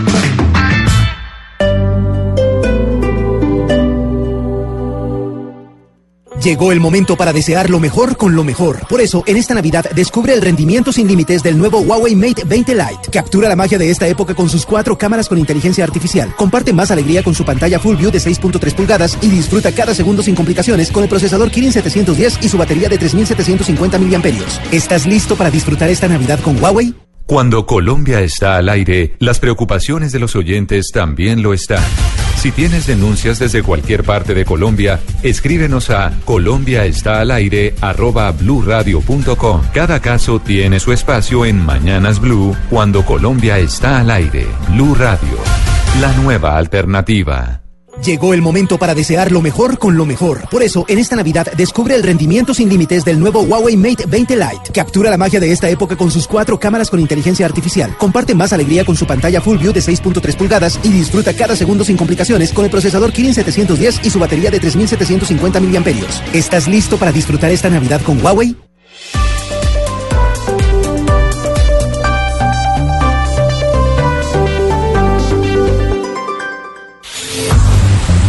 De la interpretación de los hechos en diferentes tonos. Mañanas Blue. Blue. Colombia está al aire.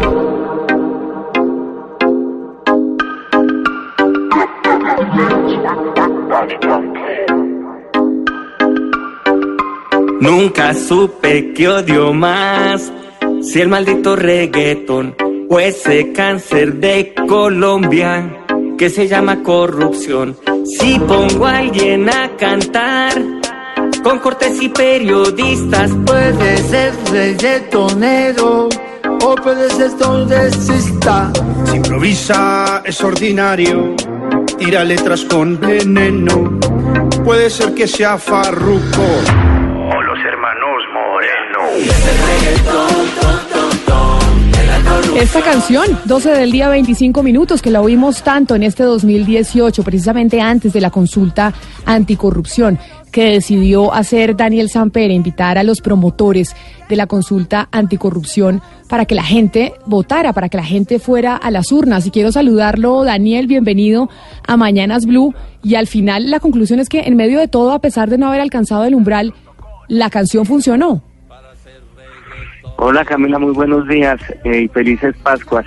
Pues funcionó en la medida en que creo que contagió algo de alegría en los días previos a la consulta, pero pero desgraciadamente eh, si uno hace un balance ya posterior vemos con mucha preocupación pues que realmente esos casi 11 millones 700 mil votos eh, digamos que no ejercieron la presión suficiente en el Congreso para que el congresi los congresistas leyeran el mensaje y empezaran a tomar medidas efectivas contra la corrupción, tristemente, ¿no? Pero usted sintió cuando se votó, cuando fueron esos 11 millones 700 mil ciudadanos a votar a las urnas, mandando un mensaje directamente a los políticos, ¿usted en ese momento sintió que esos políticos en respuesta dijeron nos comprometemos y vamos a tramitar esos puntos de la consulta anticorrupción? ¿O usted después de que se conocieron los resultados dijo eso no va a pasar nada y aquí nos vamos a quedar igual? Mm, Yo fui muy ingenuo y fui muy optimista y además me sorprendió muy gratamente la votación. Yo pensé realmente que la consulta sacaba unos 4 o 5 millones de votos. De modo que esa votación más alta todavía que la que obtuvo Duque, de gente que salió a votar sin tamales, sin buses, sin ningún tipo de logística, absolutamente votos libres y ciudadanos, yo creo que son el mensaje más contundente que se ha eh, enviado por, por parte de la ciudadanía contra los congresistas y juré que no solo los congresistas, sino que todos los políticos y el estamento dirigente lo iba a leer así. Increíblemente me pareció in- incluso que, que Duque en un primer momento recibió así el mensaje, convocó a todas las fuerzas políticas, incluyendo a Timochenko y, a, al Centro Democrático, los sentó en la misma mesa, es decir, hizo lo más difícil de todo, pero se asustó con el cuero. Yo no sé qué le habrá pasado para dejar desvanecer la bandera anticorrupción. A mí me parece que ahí tenía todo en ese momento, en ese, ¿se acuerda usted? Eso fue como unos tres o cuatro días después de la votación, que, que, que Duque convocó pues a todos los partidos, incluyendo a las FARC, eh, a Palacio y lo recibió y, dijo, mire, aquí hay un mensaje pues de casi 12 millones de ciudadanos, la corrupción tiene que, la lucha contra la corrupción es una bandera de todos y yo realmente pensé que ahí Duque había entendido el mensaje y si lo hubiera hecho, realmente, primero habría logrado que su gobierno tuviera una bandera. Esta es la hora en la que no sabemos cuál es la bandera de Duque. Él dice que la equidad, pero nadie entiende bien qué diablos es la equidad. Eh, y segundo, no estaría gobernando un país inmanejable, completamente polarizado, pues porque realmente no solo habría encontrado su bandera de gobierno, sino que es una bandera que de verdad nos uniría a todos. Me parece que desaprovechó una oportunidad de oro para poder hacer un buen gobierno. Es que precisamente sobre eso que usted está diciendo, Daniel, ¿por qué no nos acordamos un poquito de las voces de algunos políticos después de que se conoció la votación de más de 11 millones 700 mil colombianos que votaron, como usted menciona, sin tamal, sin buses, sino simplemente cansados de la corrupción y diciendo aquí queremos cambiar un mensaje y queremos que las reglas cambien? Claudia López, ex senadora y promotora de la consulta anticorrupción. Le da un mandato claro y contundente al gobierno y al Congreso. Los queremos invitar a todos para que el próximo martes a las 11 de la mañana nos acompañen para erradicar ante el presidente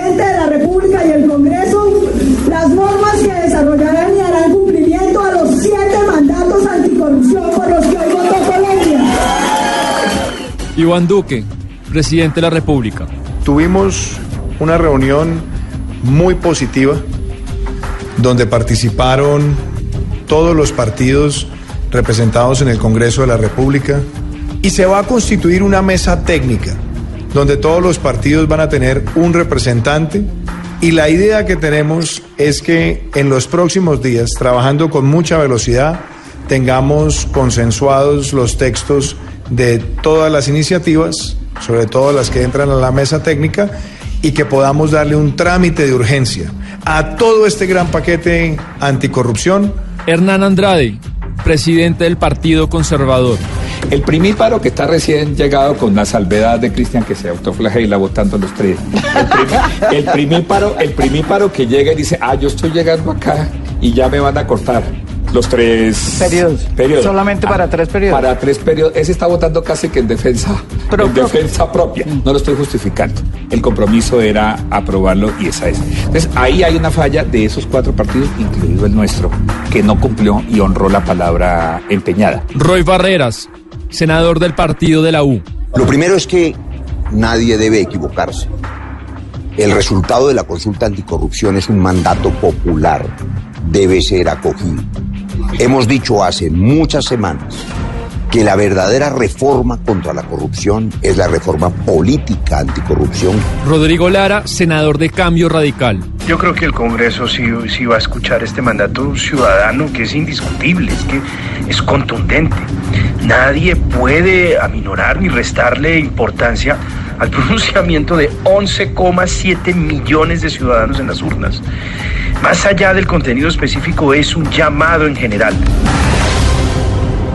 Pero si esas fueron las voces que escuchamos después de los 11 millones 700 mil votos, 11 millones 700 mil colombianos que quisieron votar en contra de la corrupción, ahí escuchábamos a los políticos qué pasó en el Congreso de la República, qué sucedió. Saludemos al senador Jorge Enrique Robledo. Senador Robledo, bienvenido a Mañanas Blue.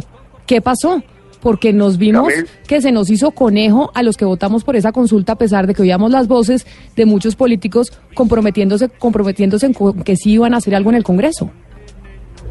Y la buenos días, un saludo a sus clientes. A ver, pasó lo que algunos no teníamos que iba a pasar, ¿no?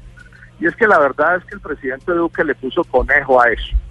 La verdad es que él sí, pues, se montó a última hora en la, en la consulta después de que el Centro Democrático intentó sabotearla de todas las maneras, inclusive, pues, haciendo afirmaciones que no eran ciertas. Ante el inmenso resultado, entonces él, digamos, convoca a esa reunión en Palacio para apropiarse de la consulta reunión a la que quiero advertir, yo no fui, a mí me invitaron, pero yo no quise, no quise, no quise ir porque no creía en lo que lo que estaba haciendo el presidente de la República y lo que vimos es que una vez los proyectos de ley llegaron al Congreso, pues los amigos del gobierno sabotearon la aprobación de todos esos proyectos de, de todos los proyectos de ley hasta el punto en que ninguno se ha convertido en ley de la República. Pero es que la verdad es que ellos nunca estuvieron de acuerdo con eso. Luque y sus amigos, pues los partidos de la, de la, de la coalición y y quienes han sido los que hemos llamado los mismos, las mismas, pues en algunas unidades, gente perteneciente a esos partidos estuvo con la consulta genuinamente, pero en general la sabotearon y la sabotearon en la aprobación de las de las normas, cosa que al final a mí Camila no me no me sorprende porque es que ellos no están de acuerdo con eso, el país es como es porque ellos lo han modelado así, ganan las elecciones así, les encanta que sea así, así se enriquecen unos cuantos y entonces Bueno, el resultado que tenemos es esto. El presidente de la República y los partidos de la coalición de gobierno le pusieron conejo a la consulta de la misma manera que nunca la respaldaron. O sea, esto sacó la votación que sacó a regañadientes para ellos. Claro, ellos intentaron montarse o se montaron en el último minuto una vez salidos los resultados, pero pero eso no era un respaldo genuino y ahí están los hechos que demuestran esta realidad. Hay punto por punto y pues no le voy a preguntar todo, senador Robledo, pero por ejemplo, la primera pregunta de esa consulta anticorrupción pretendía rebajar el salario de los congresistas. Ese proyecto de bajar el salario de los congresistas no se tramitó porque hubo un concepto del Ministerio del Interior que dijo que los congresistas estaban impedidos para bajarse el sueldo. Entonces, bajo esa premisa, eso nunca va a pasar nunca esa solicitud que hicieron los colombianos que votaron 11 millones 700 mil diciendo si queremos que se le baje el sueldo a los congresistas, eso es imposible que pase. Pues así lo están interpretando ellos, ¿no? Y esa consulta del Ministerio del Interior les sirve pretexto para hacerlo, pero eso realmente no no es cierto. Lo que pasa es que pues eh, eh no hay todo que el que quiere oír, ellos no están interesados en eso no los convence esa idea, les parece que es equivocado, se inventan uno u otro pretexto con el respaldo del gobierno nacional, porque finalmente son los mismos, son los mismos. Ahora, es verdad que los constituyentes del 91, y eso es una de las cosas bien activas de la constitución del 91, y que Estoy perdiendo. Lo estoy perdiendo en la comunicación, doctor Robledo. Le voy a pedir que se quede quieto y a ver cuándo podemos mejorar la comunicación para seguir escuchándolo. Pero precisamente también está con nosotros eh, del Partido Conservador, el doctor Hernán Andrade, que podríamos decir que el Partido Conservador es una de las colectividades que está apoyando al gobierno del presidente Duque. Senador Andrade, bienvenido a Mañanas Blue. A usted, Camila, en nuevo ejercicio periodístico, toda la mesa de trabajo, a Jorge, Enrique, a todos, audiencia, un saludo muy especial. Estamos acompañando, evidentemente ha habido falencias en ese eh, desarrollo de ese pacto, no se ha cumplido a cabalidad, no todo está perdido, falta una legislatura. Y, es hora y vale llamados periodísticos para que acompañemos en gran parte lo que los 11 millones de personas votaron y votamos Claro, pero entonces lo escuchábamos a usted en el audio, doctor Andrade, oíamos también al doctor Robledo, al senador Robledo, diciendo que los partidos de coalición no querían eh, tramitar la petición de la ciudadanía, de esos más de 11 millones de colombianos que votaron por esos puntos de la consulta anticorrupción. Hablábamos, por ejemplo, de la bajada del sueldo. Pero el, segundo punto que existía en esa consulta anticorrupción lo que buscaba era que no hubiera tratamiento carcelario preferencial para los corruptos. Pues ni ese proyecto que lo presentaron el fiscal y la Procuraduría pasó en el Congreso de la República. Al de la Fiscalía apenas en el Congreso le dieron un solo debate. Y todos los días seguimos teniendo ejemplos de personas que están acusadas, condenadas de corrupción y que les dan casa por cárcel. ¿Por qué razón los partidos de la coalición de gobierno no han querido tramitar esos proyectos en el Congreso? eh, le hallo la razón sin decir que está hundido el proyecto del de Fiscalía de Cárcel para la provisión de casa para los corruptos. Pero en eso, Camila, no son ejemplos particulares, pero quiero poner eso porque únicamente se habla de los cuatro partidos. Un ejemplo particular y concreto. Germán Navarro, que es gran amigo, Comisión Primera, él entró en el año 98, cinco periodos, uno, cinco periodos como reparto de la Cámara, también se opuso con la autoridad, liderando la Senador Andrade. A, la prohibición de los tres periodos consecutivos, de más de tres periodos consecutivos como representante, que Germán Navarro hace parte de lo que se llama el No, senador Andrade, es que yo creo que usted anda de vacaciones y le agradecemos enormemente que usted nos esté atendiendo, pero es que ¿en dónde está metido? Porque se oye mucho ruido. Está, parecía que estuviera en una moto o en un carro no hubiera gente como yo que he votado congelamiento salarial. Por yo no creo, Camila, que haya impedimento alguno en votar el, congelamiento salarial. Ni siquiera la disminución salarial. Yo que hace rato debemos haber votado mínimo el congelamiento salarial a 10 años, pronto que presentó Alfredo Raquel y que lo voté en la comisión primera de Senado. Así que sí comparto, sin que pretendamos hacer algo de un lado a otro, porque eso le ha hecho mucho daño en el trámite parlamentario que aparecen únicamente abanderados un sector político de la sociedad colombiana. La sociedad colombiana en general votó la consulta anticorrupción y el Congreso es el consecuente con ese tema, con el de audiencias participativas, con el de rendición de cuentas, con el de declaración de renta, con buena parte de esos proyectos que comparte el planteamiento de Rodrigo Pombo. No, conocen, no conducen a una solución porque el mensaje es más cultural que legislativo, pero por lo menos le hacemos caso a un mensaje claro de la ciudadanía el día de la consulta anticonstitucional, que el Congreso está en deuda de cumplir la sociedad colombiana y haremos todo lo posible para convencer a la bancada parlamentaria que parte de su proyecto, buena parte de su proyecto de día libre en el periodo legislativo de marzo. a junio que nos corresponde tramitar. Usted tiene pregunta para el doctor Andrade Oscar, pero es que se le oye fatal al doctor Andrade. Vamos a ver si podemos mejorar la comunicación. Pero el doctor Robledo, ¿es ese, ¿usted dónde anda, doctor Robledo? Yo estoy aquí en Bogotá. Ah. Ah, bueno, porque es que pensábamos que también andaba de vacaciones No. y se le No, oía también medio regular. No, estoy aquí entre trabajando y descansando aquí en Bogotá. Bueno, eh, algo que dice mucha gente que no estaba de acuerdo con la, con la consulta en su momento era que los puntos de la consulta eran incumplibles legalmente y que al sí la gente votara y todo el mundo se movilizara, no iba a pasar nada y así dijeran que si pasaban en la consulta, si pasaban en el Congreso, no iba a pasar nada porque no eran viables. Es tan cierto que no eran viables jurídicamente y no es tanto culpa del Congreso no haberlos votado, sino que de verdad no se podía. No, no, eso no es cierto.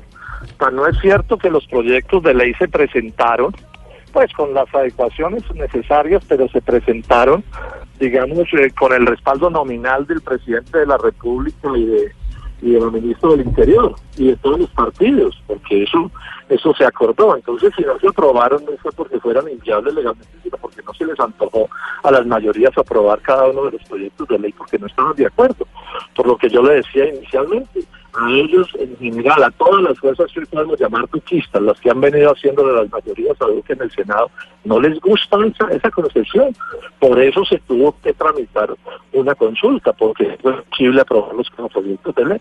Entonces, lo que algunos nos temíamos que podía pasar, no por razones de impedimentos legales y constitucionales, sino por razones de fuerza política, pues los proyectos llegaron y están empantanados porque es que ellos son los que tienen los mayorías. Es una cosa también en la que hay que insistirle a, a- sus oyentes.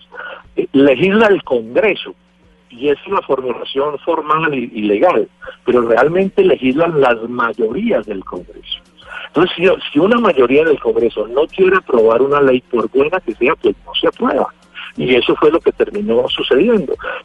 La cabeza de la mayoría hoy en el Congreso de Colombia en el centro democrático, con el respaldo del Partido Conservador, con el respaldo del Partido de la U y con el respaldo de los grupos eh, cristianos. Y se le suman, eh, dependiendo de las circunstancias, se le suman también Cambio Radical y el Partido y el Partido Liberal. Y ellos son la mayoría. Si ellos no quieren aprobar una cosa, pues no se puede aprobar, porque quienes estamos en, en oposición no tenemos los votos suficientes. Entonces a nosotros nos gusta que, que esas leyes se aprueben, pero a ellos no. A ellos no. Entonces, pues no, no se puede, pero no es porque no se pueda, sino porque no no quieren, es la palabra exacta. No es que no se pueda aprobar, sino que no quieren aprobarlo porque nunca han estado de acuerdo con este tipo de circunstancias, entre otras cosas, porque es que ellos ganan elecciones recurriendo a una serie de prácticas que no deberían existir, pero que bueno, ellos manejan y saben y saben y saben y saben.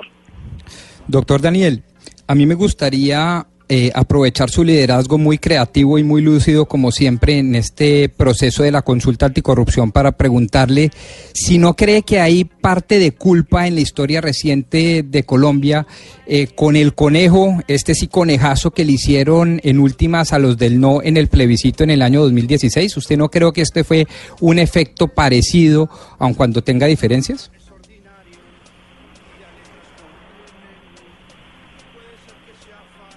Aló. Daniel, Ah, ¿La pregunta es para mí o Sí. para el senador Robledo? no, para usted. No, no.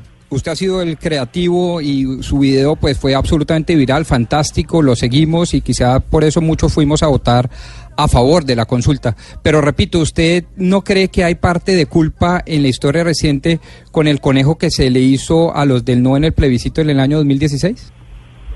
Pues no lo sé, es decir, tampoco creo que se trate de ver que desde un concurso de, para saber cuál conejo es más grande. Creo que son circunstancias distintas. Yo voté por el sí, creo que la campaña que hizo el no eh, fue deslegitimada por eh, las, las fake news, esas que confesó incluso el propio gerente del sí. Eh, pero bueno, creo que son dos momentos distintos y demás. Eh, Por lo demás, lo que lo que sí creo es que las circunstancias concretas de la consulta anticorrupción pues eran muy diferentes. Creo que era una consulta que, a diferencia de la del plebiscito, eh, unía al país en vez de dividirlo. El plebiscito lo dividió. La, el deseo de que Colombia deje de ser corrupta nos une y creo que fue definitivamente desperdiciado pues por la clase dirigente que una vez más demuestra que es eh, que, que jamás será capaz de autorreformarse. Eh, entonces creo que son conejos muy diferentes eh, de distintos tamaños y sobre todo hijos de distintas épocas. También nos decía el senador Robledo que Cambio Radical en algunas oportunidades era partido de gobierno, dependiendo de qué se trataba la discusión que se tenía en el Congreso de la República. Por eso también hemos querido llamar al eh, senador por el partido Cambio Radical, Rodrigo Lara, quien apareció en este video del reggaetón eh, de la corrupción antes de la votación de la consulta. Senador Lara, bienvenido a Mañanas Blue. Aló, hola Camila, cordial saludo a, a todo el equipo también. ¿Cómo están? Pues doctor Lara, nosotros acá Aló. muy- lo, lo escuchamos divinamente. ¿Usted sí está de vacaciones? Sí, sí, sí, yo salí con mi familia unos días. Bueno, pero lo escucho perfectamente. Estamos acá preocupados en la mesa de trabajo y además los oyentes que nos llaman también indignados diciendo que se siente que les hicieron conejo porque más de 11 millones 700 mil personas salieron a votar esta consulta anticorrupción. En su momento se comprometieron todos en el Congreso que le iban a dar trámites a esos puntos de la consulta y pues vemos que se acabó este primer periodo y no pasó absolutamente nada. Por ejemplo, porque las, las hemos ido enumerando poco a poco. La tercera pregunta de esa consulta anticorrupción buscaba unificar los pliegos de licitaciones para evitar los llamados pliegos sastre hechos a la medida de quien ha comprado previamente el contrato. Eso solo tuvo un debate en el Congreso de la República. Usted como integrante de Cambio Radical, que como decía el doctor Robledo, en algunas oportunidades hace parte de la coalición de gobierno y en otras no, pues ¿qué le dice a esa ciudadanía que votó, que votó y que pensó que no les iban a hacer conejo? Sí. No, no, el doctor Robledo, no, eh, no es cierto, yo no hago parte de la coalición de gobierno, yo soy un senador independiente y, y así lo he sido desde el principio. Eh, yo básicamente tengo un balance, digamos, eh, más mitigado.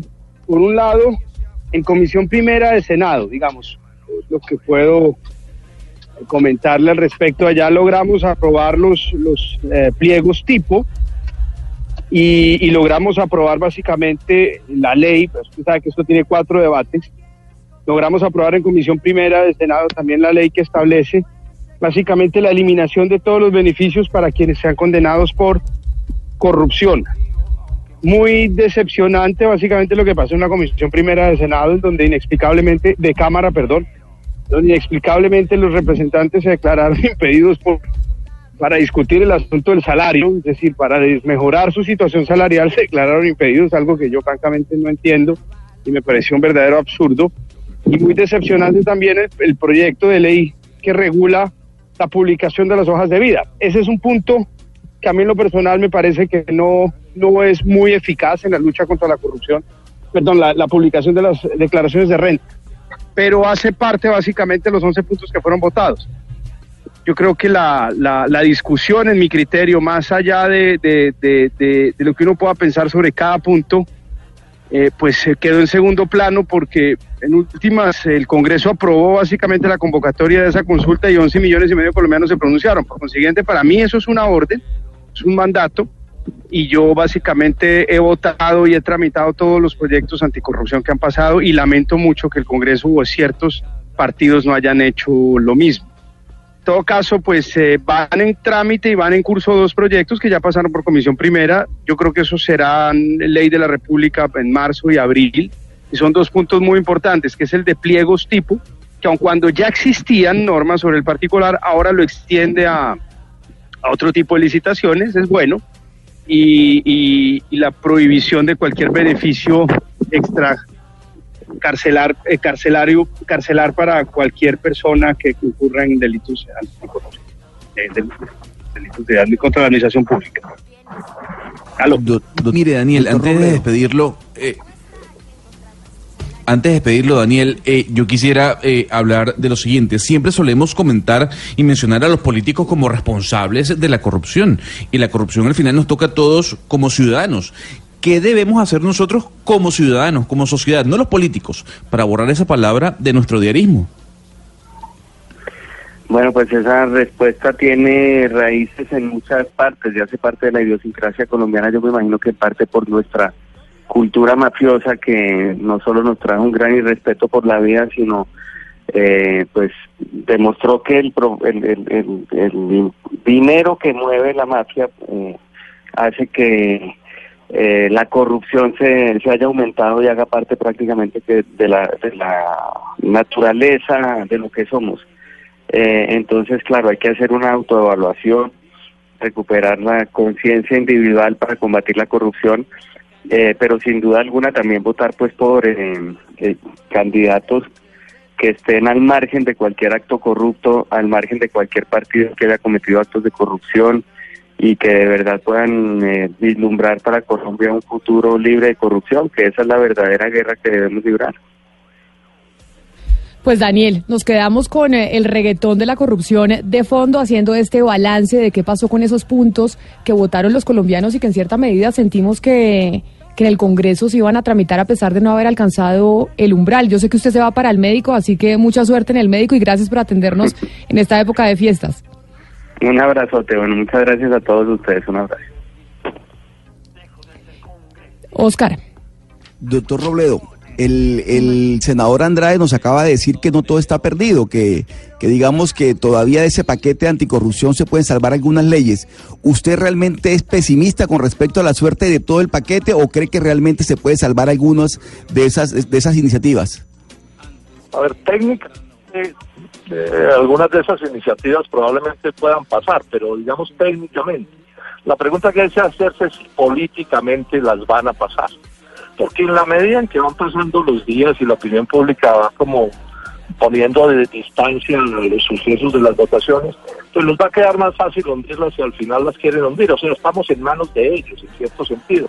Y de ahí que sea tan importante llamar a la opinión pública y que esté atenta y a que reclame. Entonces, insistir técnicamente, pues no están hundidas todas esas normas, pero yo veo un ambiente negativo de parte de quienes tienen las mayorías del Congreso porque porque yo insisto no creen en esto no, creen en esto. Y no y si por ellos hubiera sido no hubiera habido consulta. Y si por ellos hubiera sido la consulta había sacado dos millones de votos. Yo quiero insistir el partido el principal partido del gobierno que es el Centro Democrático la saboteó desde el primer día. El, su propio jefe del partido el doctor saboteó la consulta todo el tiempo no son inventos míos. Y el respaldo que le dio que fue un respaldo oportunista, mucho más que un respaldo serio. Es más, él presenta unos proyectos de ley calculados para que el Centro Democrático pudiera sabotear la consulta. Y los otros partidos que están con ellos, pues están en las mismas circunstancias. Pero bueno, tocará seguir presionando y hablando y exigiendo y esperemos eh, poder salvar algunas de esas normas.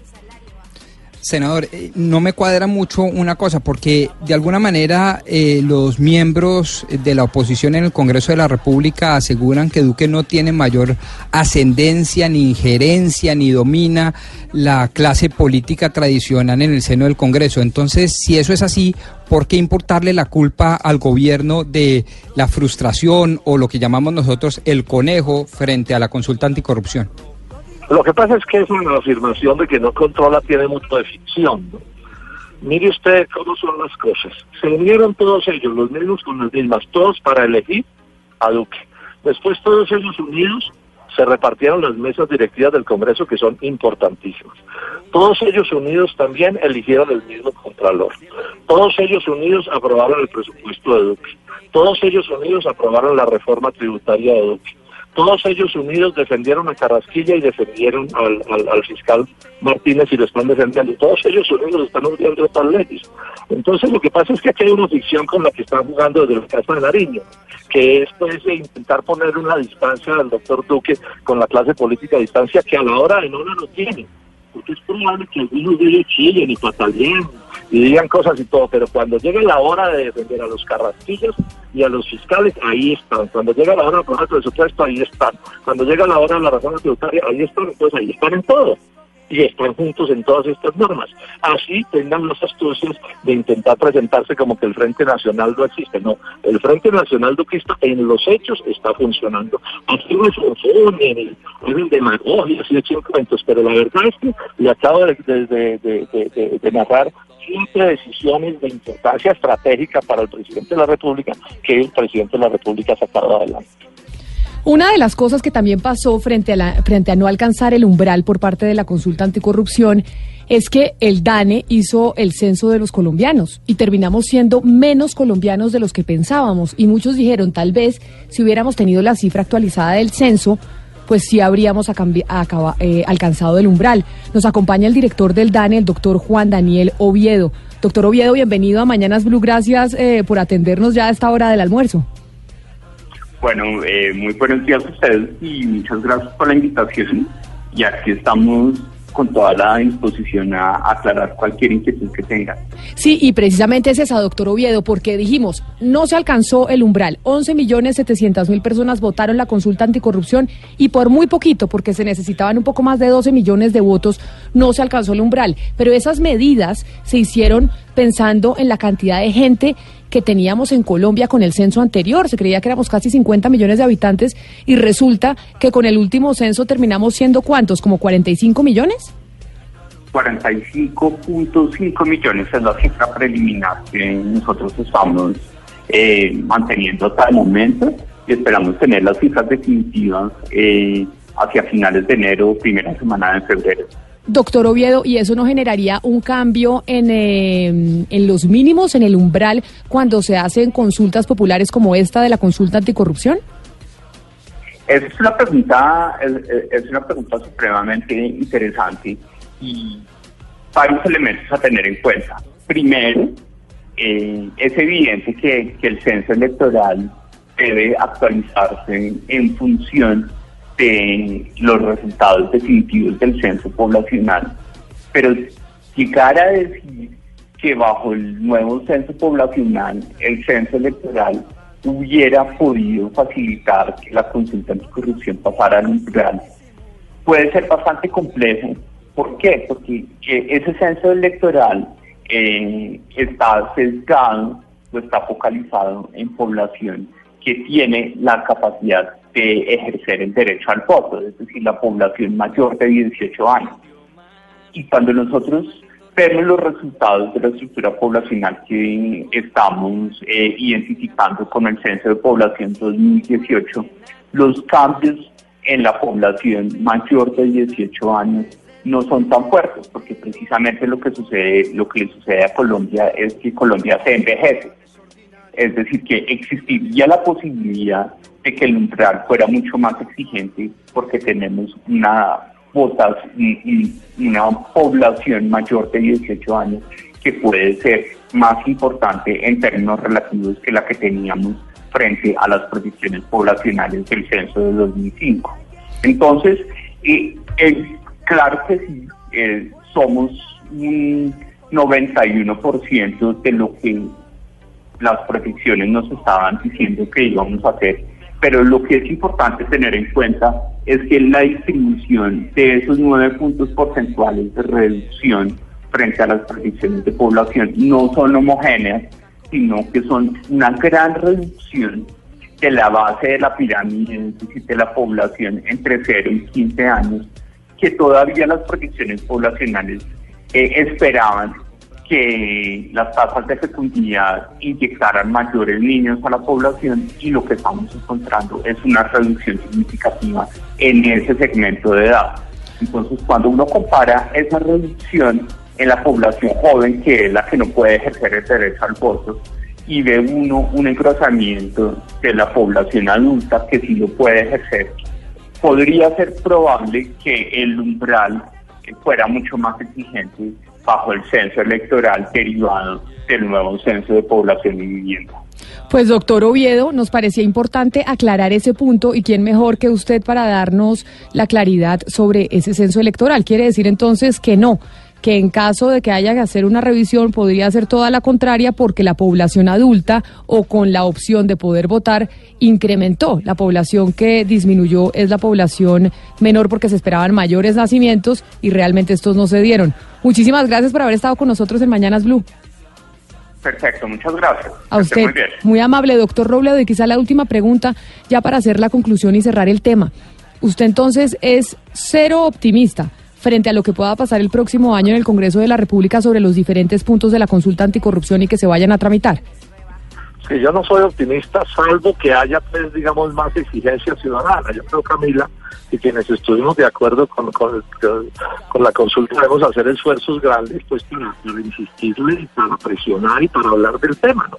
Eso podría cambiar las circunstancias, porque, pues, los políticos, así no les gusten las cosas, ciertos políticos las terminan aprobando una de las conveniencias, el año entrante es año electoral, y entonces de pronto se los deben porque se mojan, entonces les toca seguir insistiendo, pero hoy los hechos nos dicen que no quisieron aprobar nada de eso y que el presidente de la República y su ministro del Interior no hizo los esfuerzos que se hicieron para otras normas. Eso sí está clarísimo. Para otras cosas sí estuvieron muy activos y muy atentos y terminaron sacándolas adelante. Senador Jorge Enrique Robledo, muchas gracias por habernos atendido hoy en Mañanas Blue para hablar de este balance de la, de la consulta anticorrupción. Igualmente al senador Rodrigo Lara, gracias por habernos atendido y por supuesto al senador Hernán Andrade por haber estado con nosotros. Feliz mañana para todos. Son las 12 del día, 59 minutos, ya, van a- ya va a ser la una de la tarde y nosotros los vamos a dejar con Meridiano Blue. Nos volvemos a encontrar mañana. Que descansen.